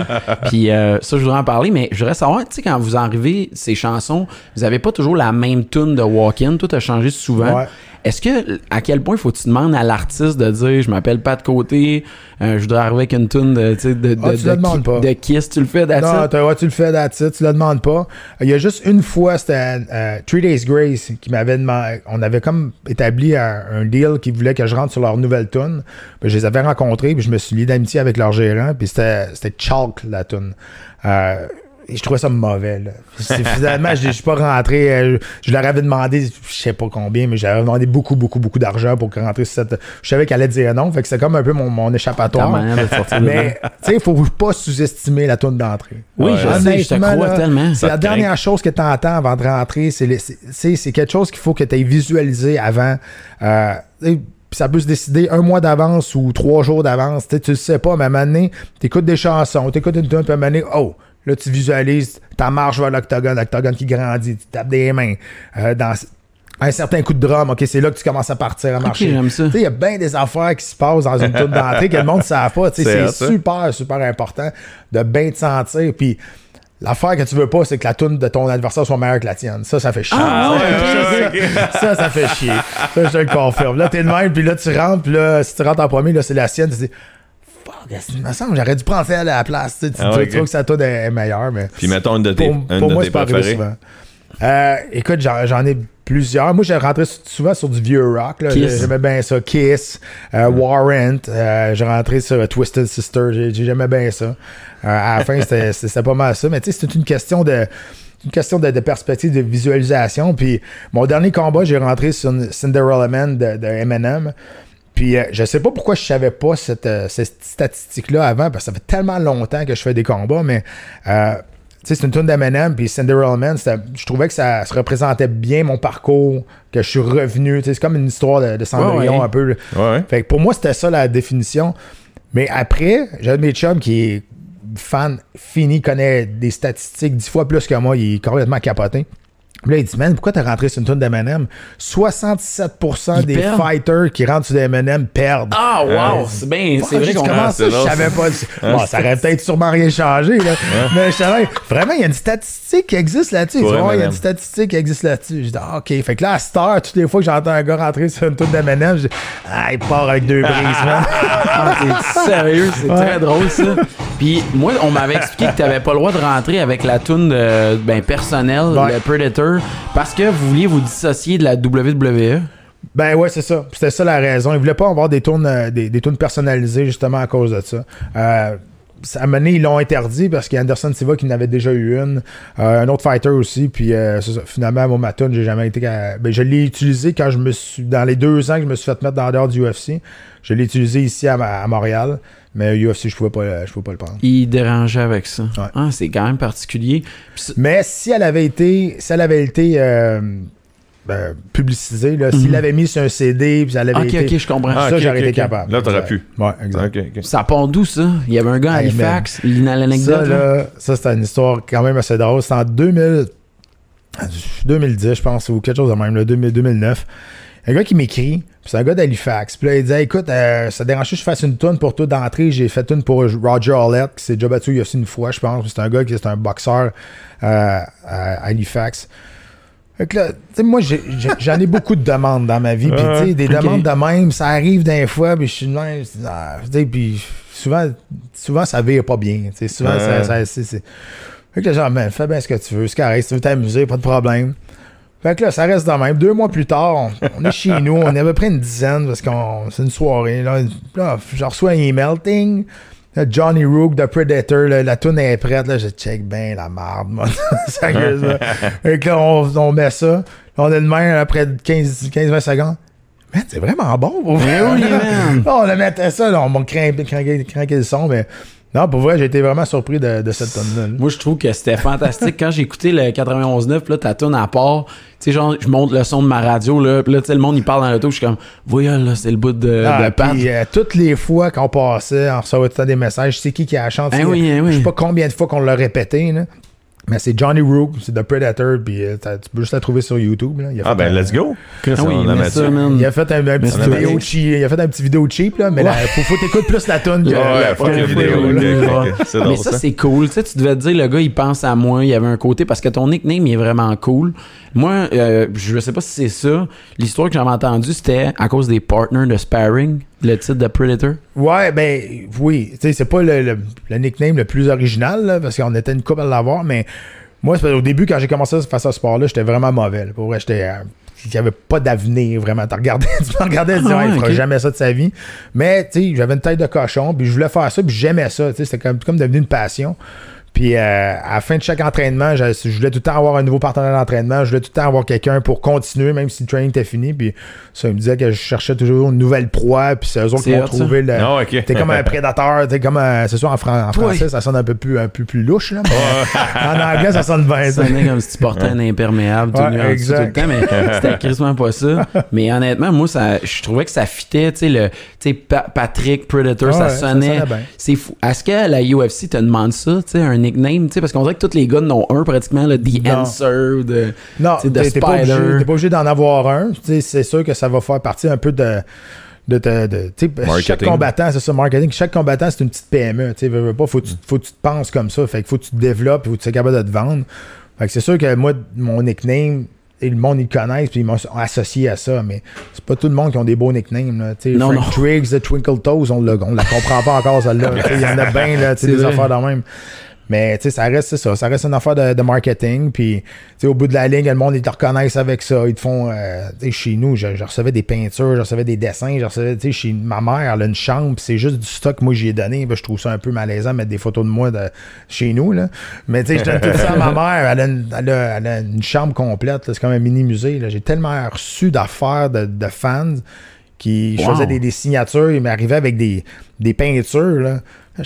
Man, t'as vraiment pris Peinture. T'as vraiment pris du temps pour, avec ma photo pour peinturer ma face. J'étais Wow. pas bien, tu sais. Mais tu t'apprécies ça, puis t'es remercié, puis tu trouves ça, tu trouves ça awkward, mais tu sais, c'est- comme ça. Il y en a qui sont beaux, il y en a, tu regardes ça, c'est vrai, je ressemble vraiment à ça. Il y en a qui ont pas tout le temps le Ils l'ont pas tout le temps. Ah, wow! Mais tu sais, C'est le geste qui est cool.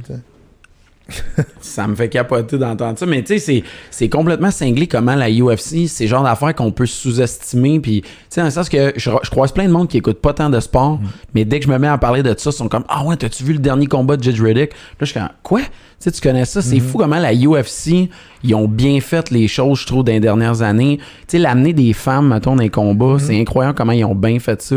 De dire que les fights, tu sais, moi, un main event, tu sais, j'essaie d'expliquer ça à ma blonde, qu'un main event de la UFC, c'est des femmes qui vont s'affronter, puis ça marche, là. Ben, tu sais, ça, dé- ça dépend toujours des athlètes que tu as, du produit que tu as présenté. Si Ronda Rousey n'avait pas existé, il n'y aurait pas de femmes aujourd'hui dans l'UFC. Hein, Parce que, tu sais, Gina Carano, ça a été une des premières pionnières. Puis c'est une belle femme, elle était belle, puis elle était bonne. Puis ça n'a jamais été une question qu'elle puisse rentrer au UFC. Ça prenait quelqu'un qui était plus, tu sais, une grande gueule, qui, qui, qui- qui dérangeait, je pense, puis qui allait challenger Dana White sur sa décision que, voilà, trois ans avant que les, les femmes rentrent dans l'UFC, il a dit jamais qu'il y aura des femmes dans l'UFC. Jamais. Fait que, tu sais, ça prenait un personnage qui, qui était capable d'attirer l'attention. L'aura de puis- champion. C'est ça, là, exactement. Fait qu'aujourd'hui, que tu l'aimes ou que tu l'aimes pas, Ronda, parce que c'est quand même un personnage puis être désagréable, honnêtement. Ah, je là. savais pas, tu vois. Ouais, désagréable, mais et toutes les femmes qui se battent au UFC n'ont pas le choix de lui dire merci.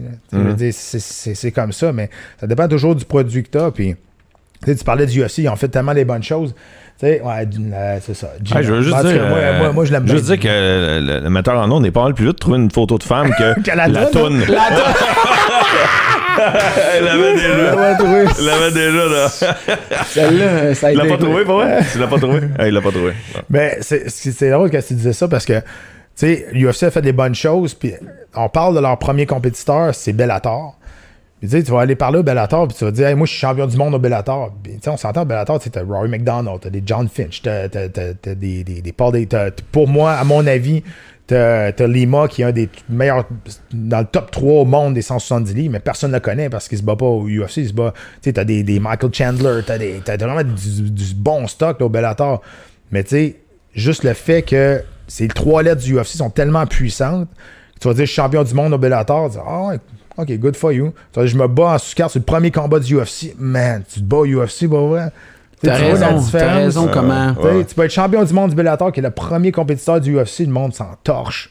Mais tu vas te battre le premier combat de- du, du UFC, ça T'as fait raison. Tout le monde va être là. Fait que c'est pour ça que je dis, c'est vrai que tu sais, les bourses, là, c'est, euh, c'est- c'est c'est quand même un, un tabou. Là, que on- ils disent que tout le monde devrait être mieux payé. Mais quand. Puis moi, c'est ça, je l'ai compris. Puis tu sais, j'ai fait quand même de la bonne argent avec, avec les Mhm. bourses de combat. J'en ai fait dix fois plus en utilisant ces trois lettres-là à l'extérieur du UFC. Maintenant, il faut que tu vois plus grand que juste la Exact. cage, puis tu te battes, puis prends ton chèque de paye, puis attendre de te battre. Ces trois lettres-là sont tellement puissantes et monnayables. Quand tu es capable de jouer avec ça, avec différentes business, avec différentes or- euh, occasions de, de te faire voir, puis tu utilises le terme UFC Fighter, tu as plein d'opportunités qui peuvent arriver. là.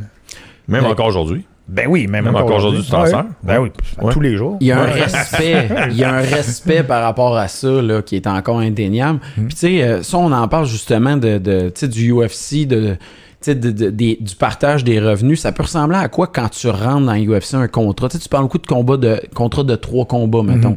Le gars, il va, il y a, il y a pas de montant garanti en plus? Ben, je veux dire, les bourses sont sur le contrat. Je te parle d'un contrat normal, tu sais, de que 85% des fighters ont, mettons. là. Euh, fait que tu rentres, la bourse minimale, c'est 10 000 plus 10 000. 10 000 ok? plus 10 000. Puis après ça, ça va. euh, Si tu gagnes, après ça, ça va monter peut-être de 2 à 3 000. Fait que tu vas faire 13 plus 13. Puis si tu gagnes, tu vas faire euh, 15 plus 15 ou 16 plus 16. Fait que là, ça, commence, ça monte comme ça, c'est ça les, les échelons. Si tu perds ton premier combat, ben deuxième, tu vas faire encore 10 plus 10. OK. C'est comme ça ça marche. Euh, sauf quand tu pars, oui, c'est. Je vais t'expliquer un peu après ça les déductions, puis tu vas, tu, tu vas trouver que c'est vrai qu'il t'en reste pas gros dans les poches. Mais tu regardes au Bellator, qui est la, le meilleur compétiteur de l'UFC, il y a du monde qui se bat pour 1500$. piastres, hein. Moi, j'avais. OK, mais c'est c'est- bon que tu me le dises parce que moi, je pensais qu'ils parlaient qu'eux autres, ils se vantaient qu'ils donnaient de l'argent aux fighters. Tu sais, que les dirigeants gardaient beaucoup moins d'argent. Euh, Au, Bellator? Ouais. Ben, l'avantage au Bellator, c'est juste parce que tu peux utiliser tes propres commanditaires. Fait que si tu es capable de te vendre, tu peux aller chercher beaucoup plus d'argent avec les commanditaires qu'avec l'échelle salariale de Reebok, qui est quand même assez long avant de faire de l'argent parce que ça marche par tranche de 3, que 4 combats. Fait que tu, fais un qua- tu fais 4 combats, là, tu changes de tranche, tu changes de tranche jusqu'à un maximum de euh, 30 000 euh, si. euh, 40 000 si t'es le champion, 30 000 si t'es un aspirant, sinon ça top à 25. Mhm. Euh, fait que, tu sais, commanditaire, ça, c'est un, un autre débat, là, parce que c'est plus, on fait plus autant d'argent qu'avant. En Ah deux- oui. 2000 2007 à 2010, là, on a fait beaucoup, beaucoup d'argent. Avec et compagnie, ça roulait. Toutes les compagnies de linge, euh, les, les suppléments alimentaires, ça garochait. Ils nous, ils nous amenaient partout dans le monde, ils nous faisaient voyager. On allait dans des MMA Expo qu'il y avait dans ce temps-là. C'était c'était ridicule, pour vrai. Là. On voyageait beaucoup, puis on, on a fait beaucoup, beaucoup d'argent avec les commanditaires, puis à un moment donné, ça a crashé. C'est quand on commençait à vendre des chandails taparte au Walmart, là, ben, tu sais, ça, ça, a comme, tu sais, ça a perdu de la valeur, puis là, ça a tout a crashé, parce que, tu sais, un t-shirt Silver Star, là, tu veux bien en acheter un de Georges Saint-Pierre, là, il est beau, puis tu sais, c'est ton idole, mais t'achètes un t-shirt 90$, pareil, je veux dire, c'est cher pour un bout de Ouais, guinée, là, ouais, c'est un ouais. t-shirt quand Ouais, même. là. vraiment. Fait qu'à un moment donné, le monde s'en s'est rendu compte que ça n'avait plus de bon sens. Fait que là, ça, ça a crashé. C'est c'est- c'est comme ça. Mais, euh, tu sais, pour revenir à la, à la bourse, 10 000 plus 10 000, tu gagnes, tu vas faire 20 000, OK, c'est pas pire. Mais tu sais, je vais dire, mettons, Tu tu, vas payer perds. ton là. team, hein. Et tu perds, là. Premièrement, tu vont t'enlever 30 de taxes OK. euh, direct. Là, je te passe, tu te bats à Las Vegas, mettons. là. Euh, ici, au Canada, ils vont pas t'en enlever, mais sur ta bourse directe, mais maintenant, il faut leur t'en donner. là. Exact. Mais dis, je te vais parler directement à Las Vegas. Tu enlèves directement 30% de taxes. Après ça, tu reviens chez vous. Là, il faut que tu payes ton, ton gérant, qui est. Si t'en as un honnête, ça va être entre 7 et 10% mettons. Là. Euh, puis après. puis- Pourquoi tu dis ça? non, c'est parce que, tu y, en a- y en a- une couple de, de, de crosseurs. Faut que tu fasses attention là-dedans. Puis ils sont pas, sont pas, sont pas tous à Las Vegas, les crosseurs. il y en a ici à Montréal.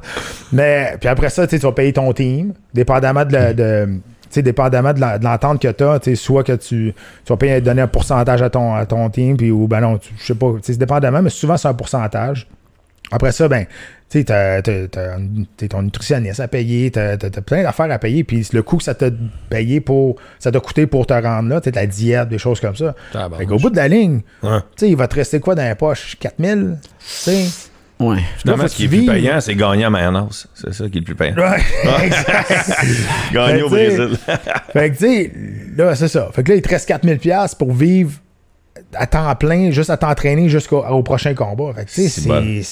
pas, pas facile. Tu sais, même quand t'es rendu au UFC, c'est dur de vivre de ça. te dis. Vraiment. Imagine. là.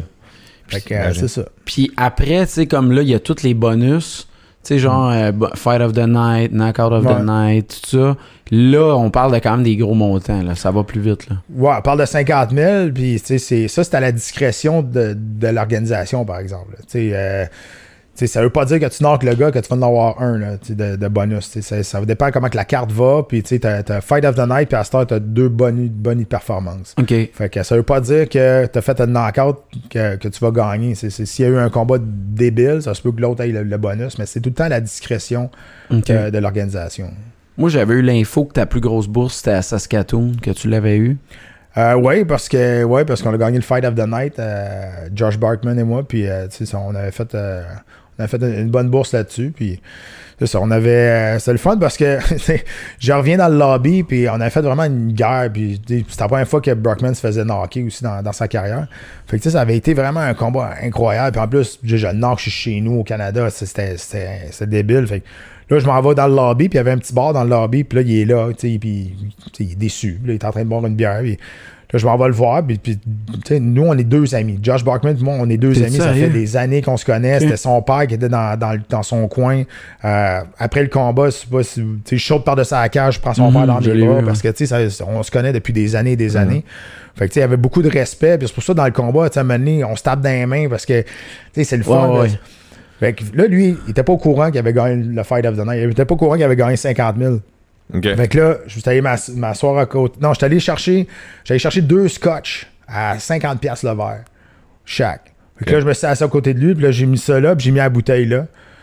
Puis là, je- là, il me regarde, là, il dit Qu'est-ce qui se passe Il dit Cette bouteille-là, elle vaut 300$. piastres. Ici, ils vendent 50$ piastres l'once. Il dit, Mon chum, on vient de gagner le Fight of the Night, il ne savait pas. Fait que là, moi, j'ai comme dit qu'on Ah, on c'est a gagné 50 000.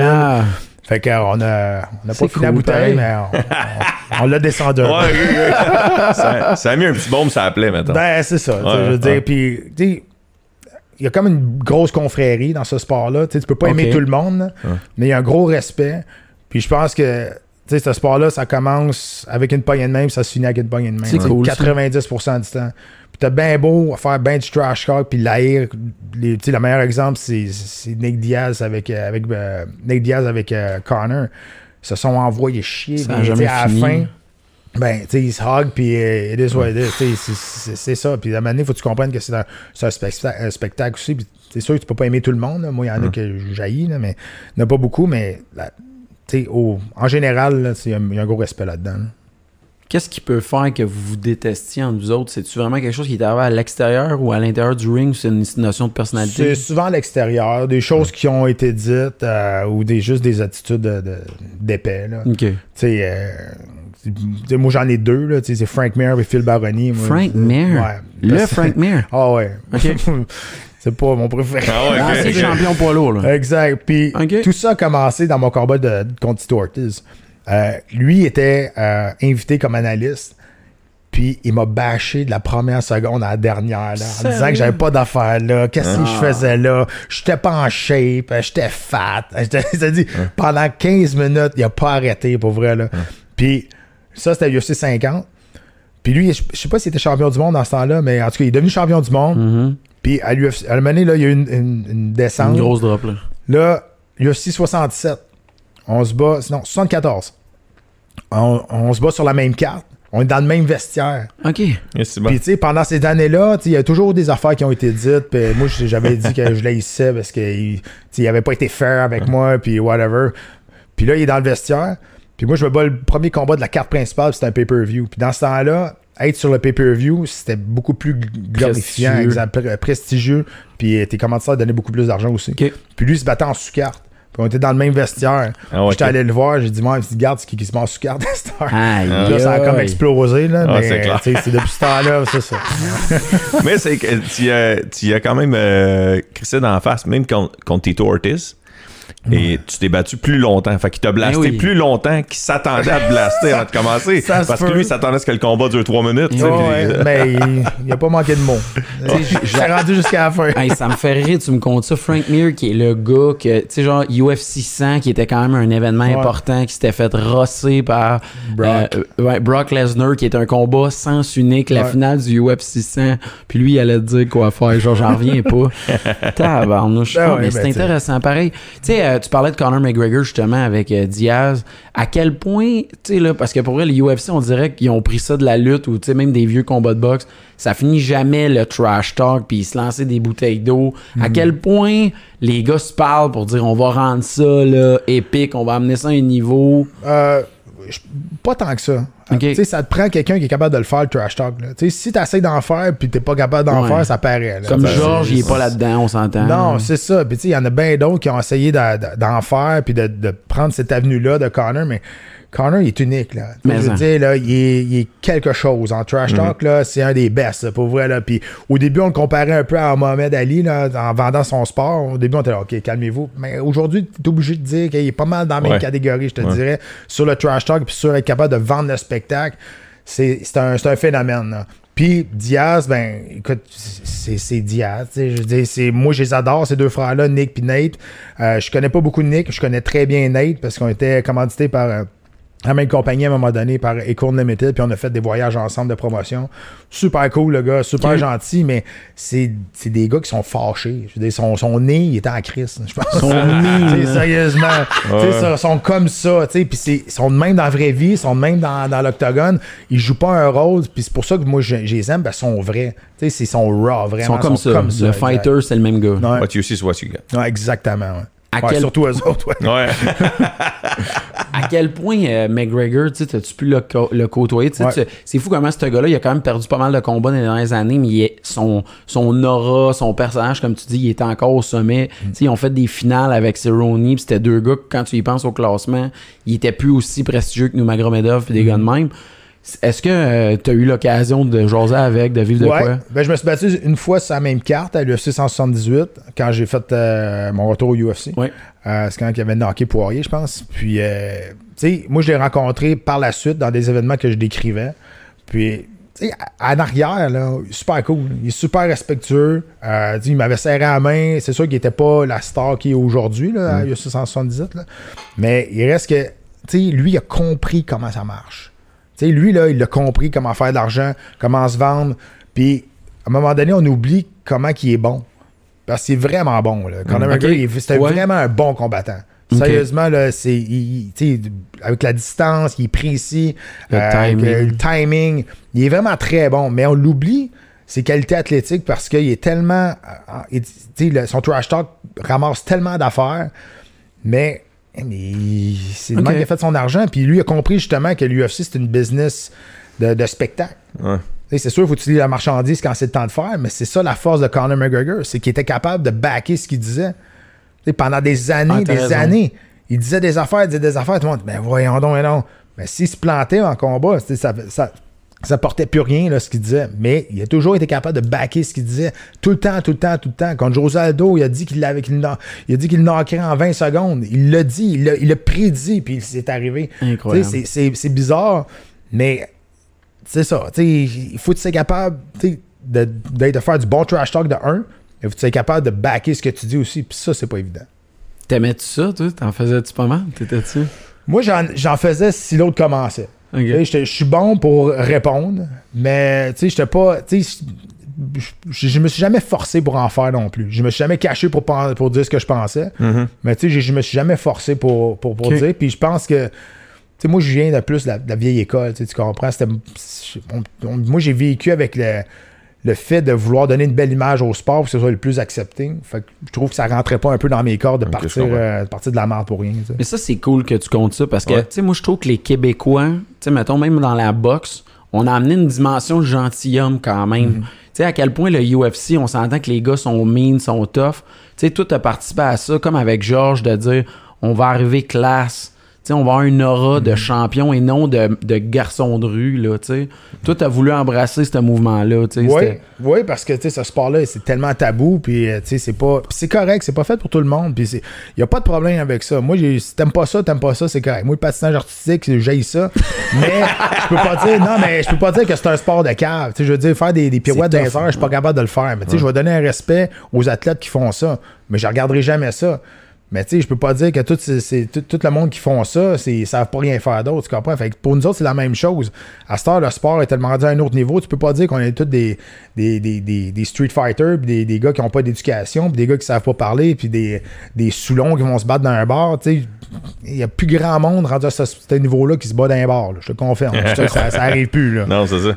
Fait tu sais, il y a un respect que je- moi, je travaille plus pour l'image du sport, pour donner un respect aux athlètes dans ce sport-là. Euh, mais si t'aimes pas ça, t'as le droit, c'est correct, là. Mais faut que tu voies plus que deux gars d'une cage qui se tapent sa gueule. tu sais. Pour, pour, moi, c'est ça. Puis tu parlais de donner une belle image au sport.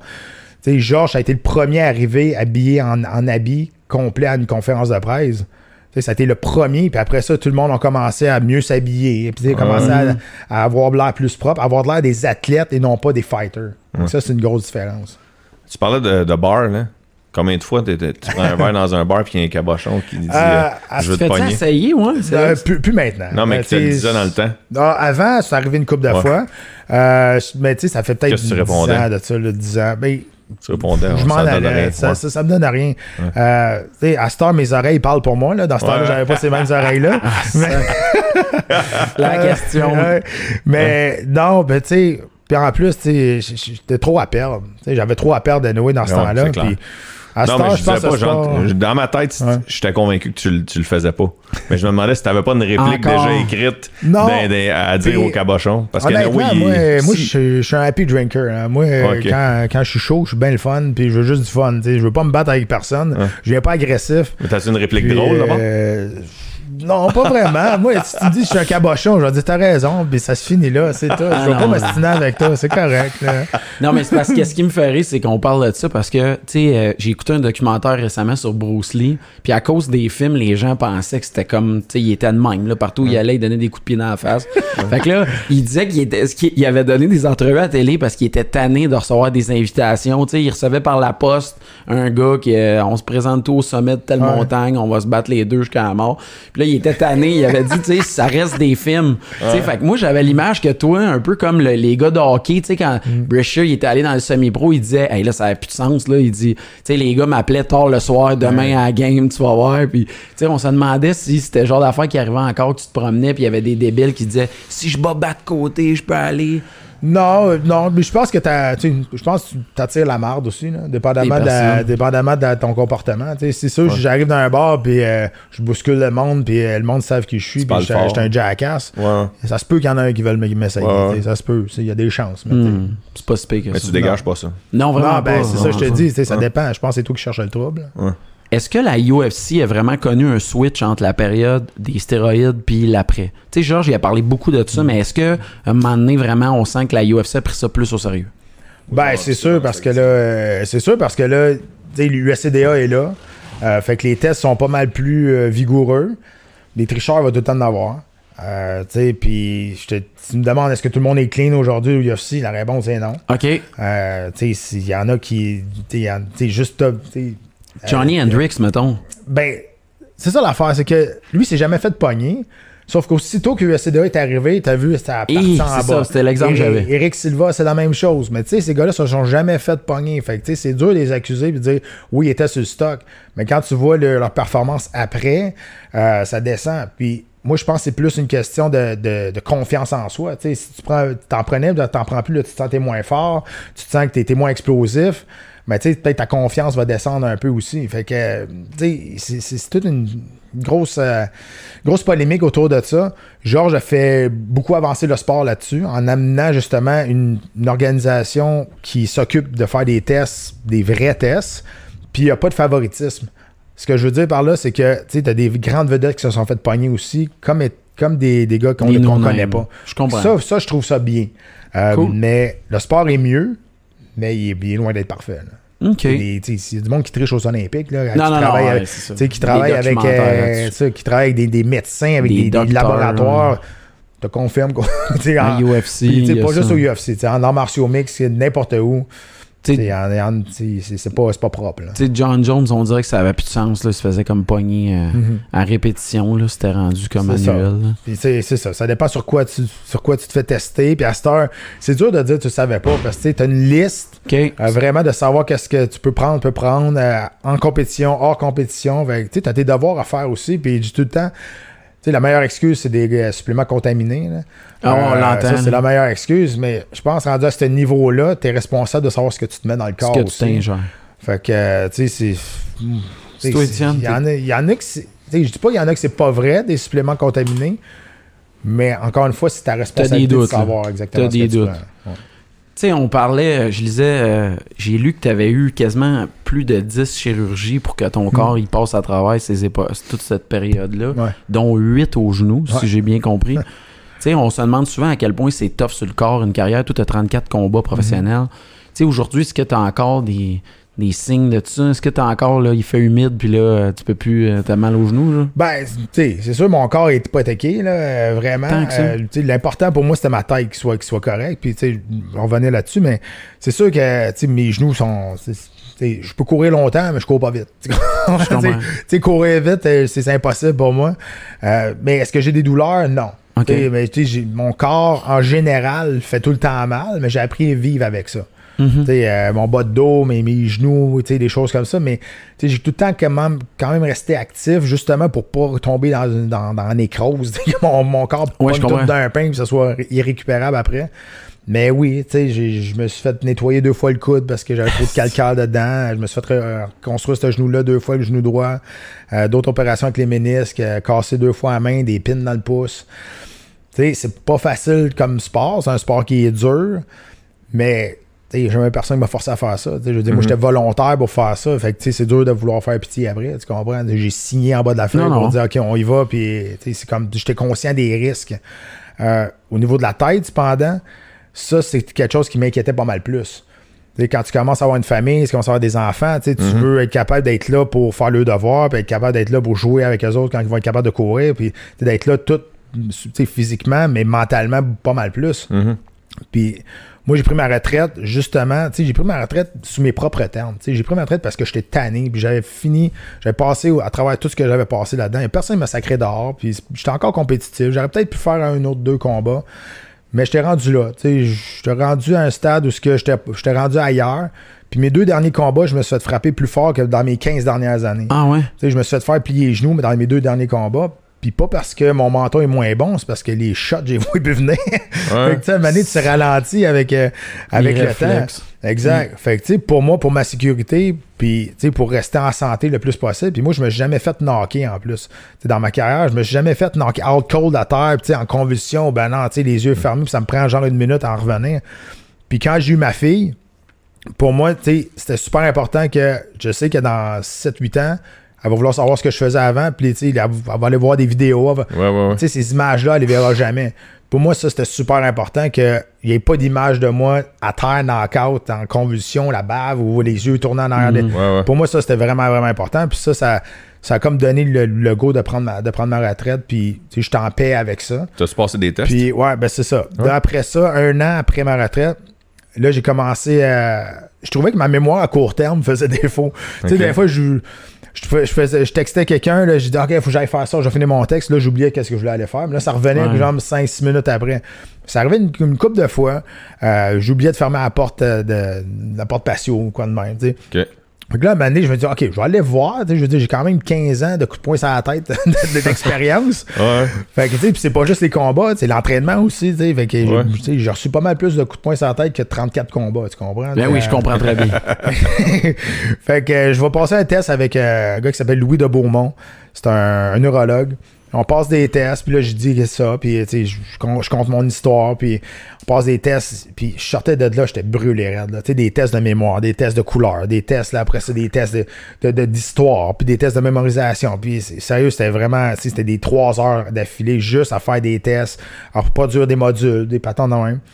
Puis ça a duré, euh, on a fait ça trois fois, ça a duré six mois, puis après ça, ben, il m'a dit, garde, il dit, euh, je suis vraiment content que tu sois venu me voir parce que il y a 3% d'athlètes qui font des sports de contact, des sports de combat, qui vérifient s'ils ont des séquelles après. Juste Ben, 3%? Ouais. Tabarnak. Parce qu'ils veulent pas le savoir. Ah, ok. Souvent, je dis, une ben, crainte, là. c'est bien niaiseux. Je dis, moi, quand j'ai passé ça, c'était ça, j'avais, j'avais 37, là. Tu sais, je veux dire, je- tu sais, j'ai de quoi à faire pour réparer ce qui les dommages, je, je vais le faire, je veux Ouais, le savoir, tu sais. Ouais. Fait que euh, finalement, il m'a dit, garde, il dit, ça, ça va très bien. Il dit, euh, il dit, tes tests sont super bons. Euh, je pense que tu as juste un problème de, de- d'attention. Mm. J'ai dit, Qu'est-ce que tu veux dire? Il dit, ben dans le fond, tu t'en crisses. fait que, tu sais, ta coupe mémoire à court terme, c'est Ah, ça. Si, pour, si pour toi, c'est- ça t'intéresse pas, ben ça se peut que tu l'oublies quand même assez vite, puis ça revient après. Ok. Mais c'est, c'est pas un problème, c'est pas un. pas à cause de tes combats. Exact, c'est pas un problème à cause de tes Toi, tu commotions. devais être content. juste un homme, mais- c'est tout. Ouais. c'est, peut-être Ouais, ça, J'ai mais. l'image que.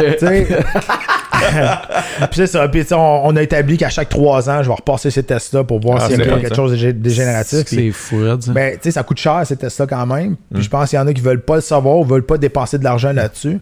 Bon, moi, je trouve que c'est chacun ses, ses choix, là, mais je pense que quand tu as une carrière de, de, de- de- comme ça, violente, des, des, des coups que j'ai reçus, je veux bien croire que j'avais un bon menton, mais ça m'a sauvé même. une couple de fois, mais l'impact est là pareil. Tu sais, c'était quoi? Je sais que c'est drôle, mais tu sais, la comparaison entre, mettons, un Américain et un Canadien par rapport au système de santé, comment ça marchait? Genre, tu te bats à Vegas, puis là, tu sais, mettons, t'es magané, puis là, tu prenais l'avion pour revenir au Québec, Mhm. puis là, tu te faisais soigner rendu ici, puis les Américains, eux autres, ils, ils ont une facture de fou. Comment? Tu sais, cette bout-là, il devait être bizarre un peu. J'ai jamais été euh, à l'hôpital aux États-Unis après un combat. Euh, même euh, quand je me suis euh, pété le genou à Chicago, euh, le lendemain, je m'en allais en vacances à Cancun. Fait que j'ai Ah pas, j'ai pas, j'ai- ben oui, j'étais allé.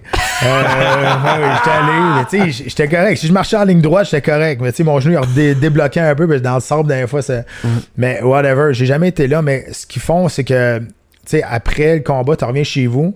euh, ils vont ils vont t'appeler une semaine après, puis il faut savoir si t'es correct. Euh, puis tu signes, une, une, une release après ton combat parce que jusqu'à six mois, si tu as besoin de soins, ils vont te payer tes soins. Ah, wow. Fait que ça, ça marche plus du côté américain parce qu'ici, on a un système de santé qui est, Mhm. Mm. qui est gratuit, entre guillemets. on le paye, là, mais en tout cas, Ouais. whatever.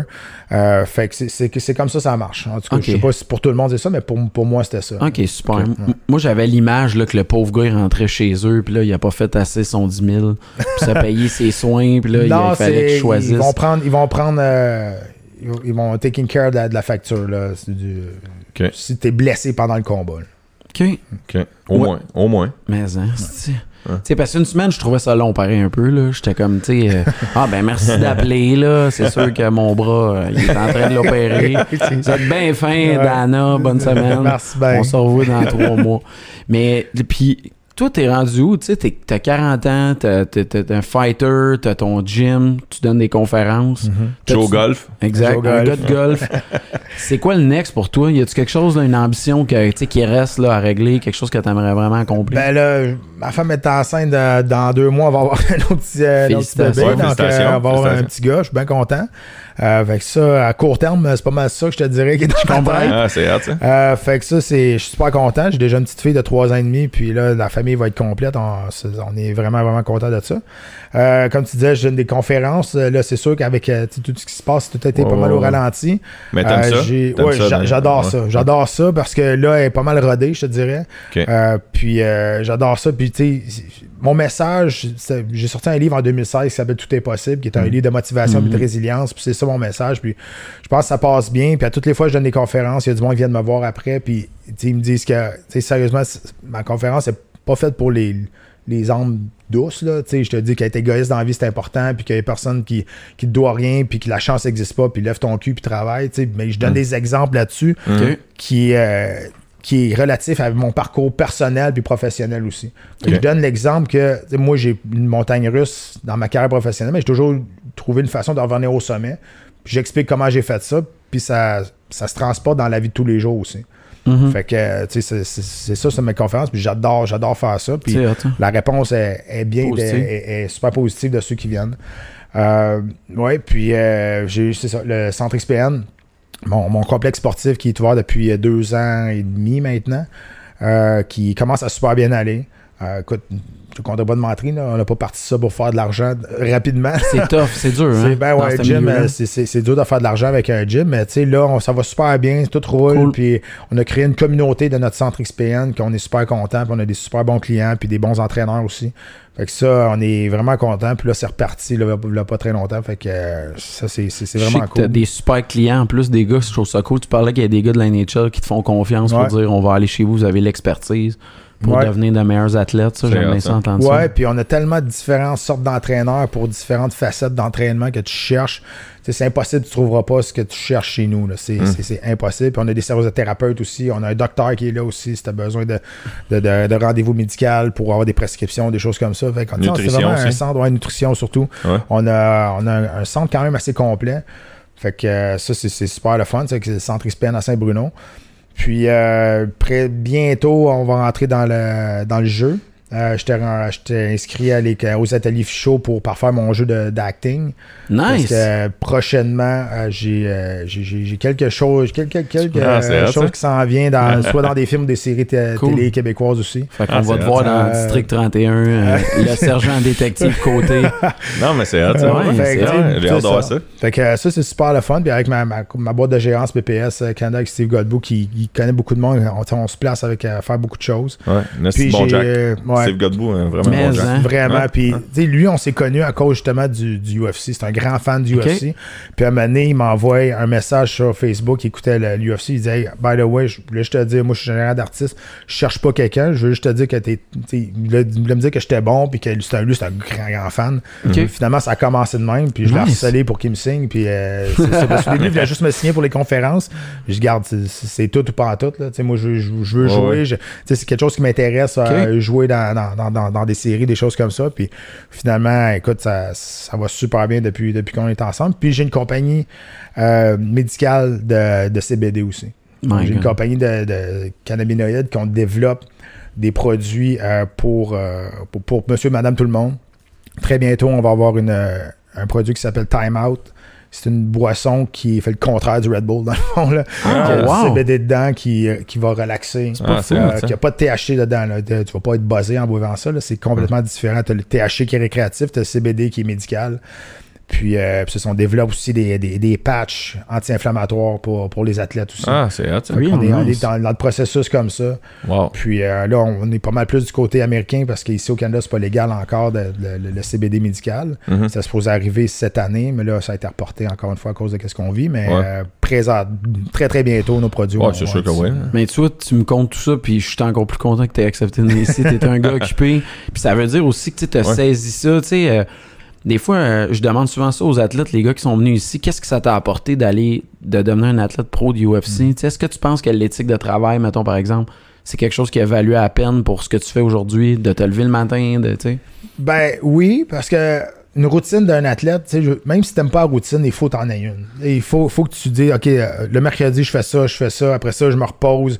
Parce que ça prend des temps de repos aussi. Fait qu'il faut que tu sois quand même bien structuré quand tu es un athlète parce que pour aller chercher le maximum de qu'est-ce que ton corps est capable de faire, que ce soit avec la nutrition ou l'entraînement, faut que tu gères bien ton temps.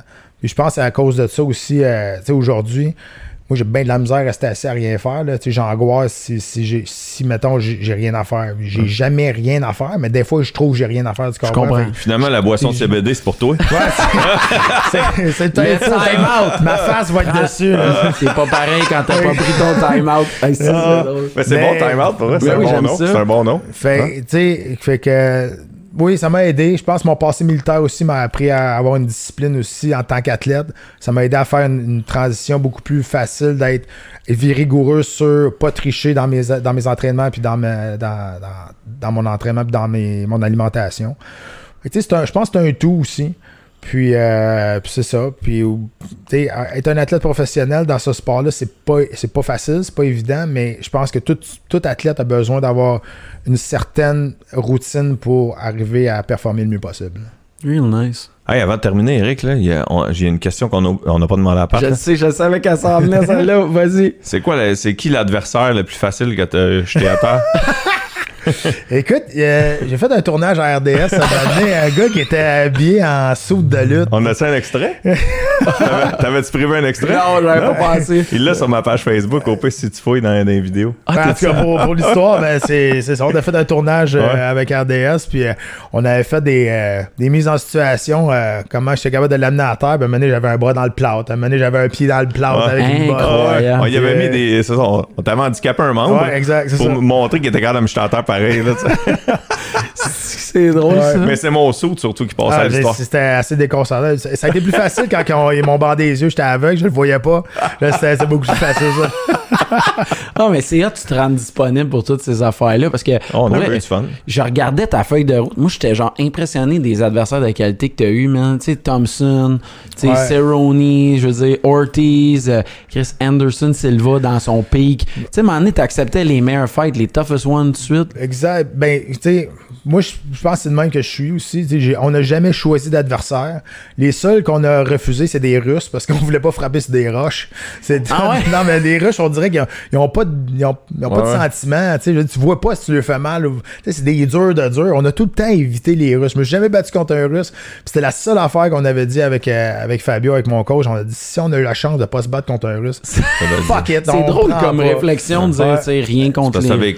écouté, Rocky 4. Exactement, souvent. un C'est de ça, Drago. Drago, exact. mon gars. mais, tu sais, mais, mais, oui, je suis fier de ça. Tu sais, des Kong Lee aussi. Hey, tu sais, je me suis battu contre beaucoup, beaucoup de légendes.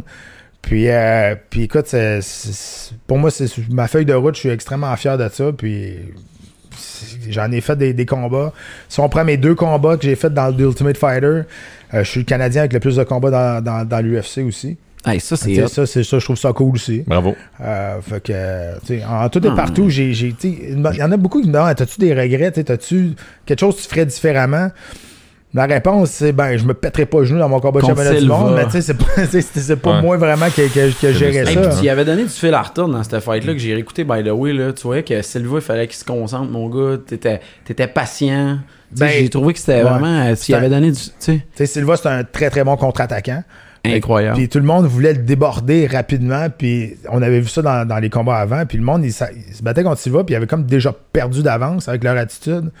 Moi, j'étais allé là, je me suis dit, pire, s'il me knock, je m'en souviendrai pas. je me suis dit, je ne montrerai pas qu'il m'impressionne. C'est un gars qui est fait en chair et en sang comme moi. Là. Fait que, si je suis capable d'être clippé, je savais que j'étais capable de knocker n'importe qui. C'est pour ça que on était. On, voulait attendre jusqu'au troisième round pour pousser plus la machine parce que c'était jamais rendu au troisième round. C'était dans un, un- une nouvelle situation. Bon, là, malheureusement, mon, mon genou a explosé, mais je dis. Je suis le premier qui s'est rendu au troisième round avec. Là. Puis quand j'ai regardé la caméra, j'ai fait trois comme ça. J'avais prévu d'avance. Je, je savais que j'allais faire ça, j'allais me rendre là. Ouais. Fait que, Mais euh, c'était tout un fight. Moi, ça m'impressionnait. Tu sais, je regardais ta fiche, je me disais, crime, man, euh, c'est pas des c'est pas des petits clients là, c'était comme des très bons là. Tu sais, lui, Ah ben, il Hall of Famer. Moi pour ça, tu sais dire t'as fait une finale contre un des plus grands euh, bijoux brésiliens de l'histoire du ah, UFC. surtout dans ce temps-là, tu sais, dans ce Oui, temps-là, oui, il oui. était intouchable. C'est ça, il était quick, tu sais, il y avait tout, tu sais, je me souviens qu'il y avait la, la Dana White avait comme imposé, je pense Forrest Griffin un combat contre lui, puis là tout le monde disait enfin un gars qui va le tenir. Ouais. Je pense que ça a duré une minute. Ah non, il a joué avec. là. C'était Yeah. comme la matrice. Ouais, exact. allait. Il avait les bras le long du corps. hey, mais pour vrai, je te remercie, pas de côté, d'être venu ici. Tu peux revenir euh, quand tu veux. Puis pour vrai, euh, pour nous autres, ça nous fait vraiment plaisir d'avoir parlé de ça. Je suis fier de dire que euh, effectivement que les Québécois ils ont contribué à ce rise de ce sport-là. On peut t'écouter RDS. Exact. Pour ceux qui s'intéressent pas encore à ça ou qui voient ça comme un sport barbare, moi je trouve que tu l'amènes d'un aspect technique. On est dans une, une période vraiment intéressante en plus pour l'écouter. Fait que j'encourage tout le monde. Puis oui, on va recevoir David Loiseau si tu réussis à nous donner un petit coup de main. Pas de qu'on problème. puisse le recevoir. Puis j'attends ton time-out. euh, je vais en acheter un. si Les conférences. Ça, ça sent bien, ça sent bien. Conférence puis le livre. Ah oui, conférence. euh, Puis a une autre chose aussi, si euh, tu parlais d'expliquer les, les combats, d'expliquer le. Je suis actionnaire maintenant d'une compagnie, d'une application web qui s'appelle Denzo. Sur cette application-là, c'est une application qui est gratuite, qui va toujours rester gratuite aussi. C'est une application de, de circuit training, dépendamment du sport que tu fais. Wow. On a Bruni Surin, on a euh, là-dessus qui fait des, des trainings pour le monde à la maison, euh, qui est spécialisé sur la course. On a Howard Grant aussi qui fait la, qui fait la boxe. On a Corinne Laframboise qui fait des, des, des trainings qui se, qui se rapprochent du jiu-jitsu brésilien aussi. Puis là, bientôt, hot, ouais, puis là, bientôt, moi, je vais faire des capsules aussi pour des entraînements à la maison qui vont se, se rapprocher sur des entraînements de- d'arts martiaux mix aussi. C'est denzo, denzo.com. Puis euh, c'est une application qui est gratuite. Gratuit, c'est ça qui est vraiment Puis cool. euh, il y a beaucoup, beaucoup de contenu là-dessus. Puis dépendamment du sport que tu fais ou dépendamment de, de la passion que tu as pour le sport, ben, tu peux aller chercher, euh, chercher ce que tu veux là-dessus. là. Ok, mais on pourrait pas mieux finir que ça. Merci. Étienne. Merci à toi, Rick. Benzo, t'as une période, les humoristes, on repart fort. Puis je t'avais dit qu'on l'aurait à un moment donné. Pat, il viendrait faire Ah ouais. son tour. Génial. cool. fait que, oubliez pas, on fait attention aux gens qui ont des oreilles en chou-fleur, même si vous êtes policier. ça, faut se le rappeler. Ouais, exact. Exact. Voilà. La Ça, bière. Hey, la bière qu'on a bu pendant Puis le, le aussi, on prend le temps de plugger. Merci aux gens Oui. de la chambre. Euh, Éric Champoux et sa gang de nous offrir des bons produits. euh, de, la, de la- de la chambre qu'on fait. Pat, t'as déjà travaillé avec Eric en plus. Hey, ça, c'est Yep. malade. ça. Ah, Eric, c'est vraiment un bon gars. Là. Ouais? J'ai rien. Cool. Sérieusement, j'ai rien à dire contre, contre Eric. C'est un gars qui est, qui, qui est vrai, puis il va te dire les vraies affaires. Puis c'est un travaillant. Fantastique. J'aime ça entendre ça, Étienne. N'oublie pas ça dans tes Ouais, réseaux sociaux. Merci à toi, Eric. On remercie la machine 4771 et H2O Media qui joignent la distribution. Merci beaucoup, Les guys. spectateurs en studio aussi. les deux spectateurs en studio, nos deux premiers, qui vont Ils se souvenir applaudissent même pas. là. Ils applaudissent même pas. Monsieur X à la régie. Pour vrai, c'était un bon show.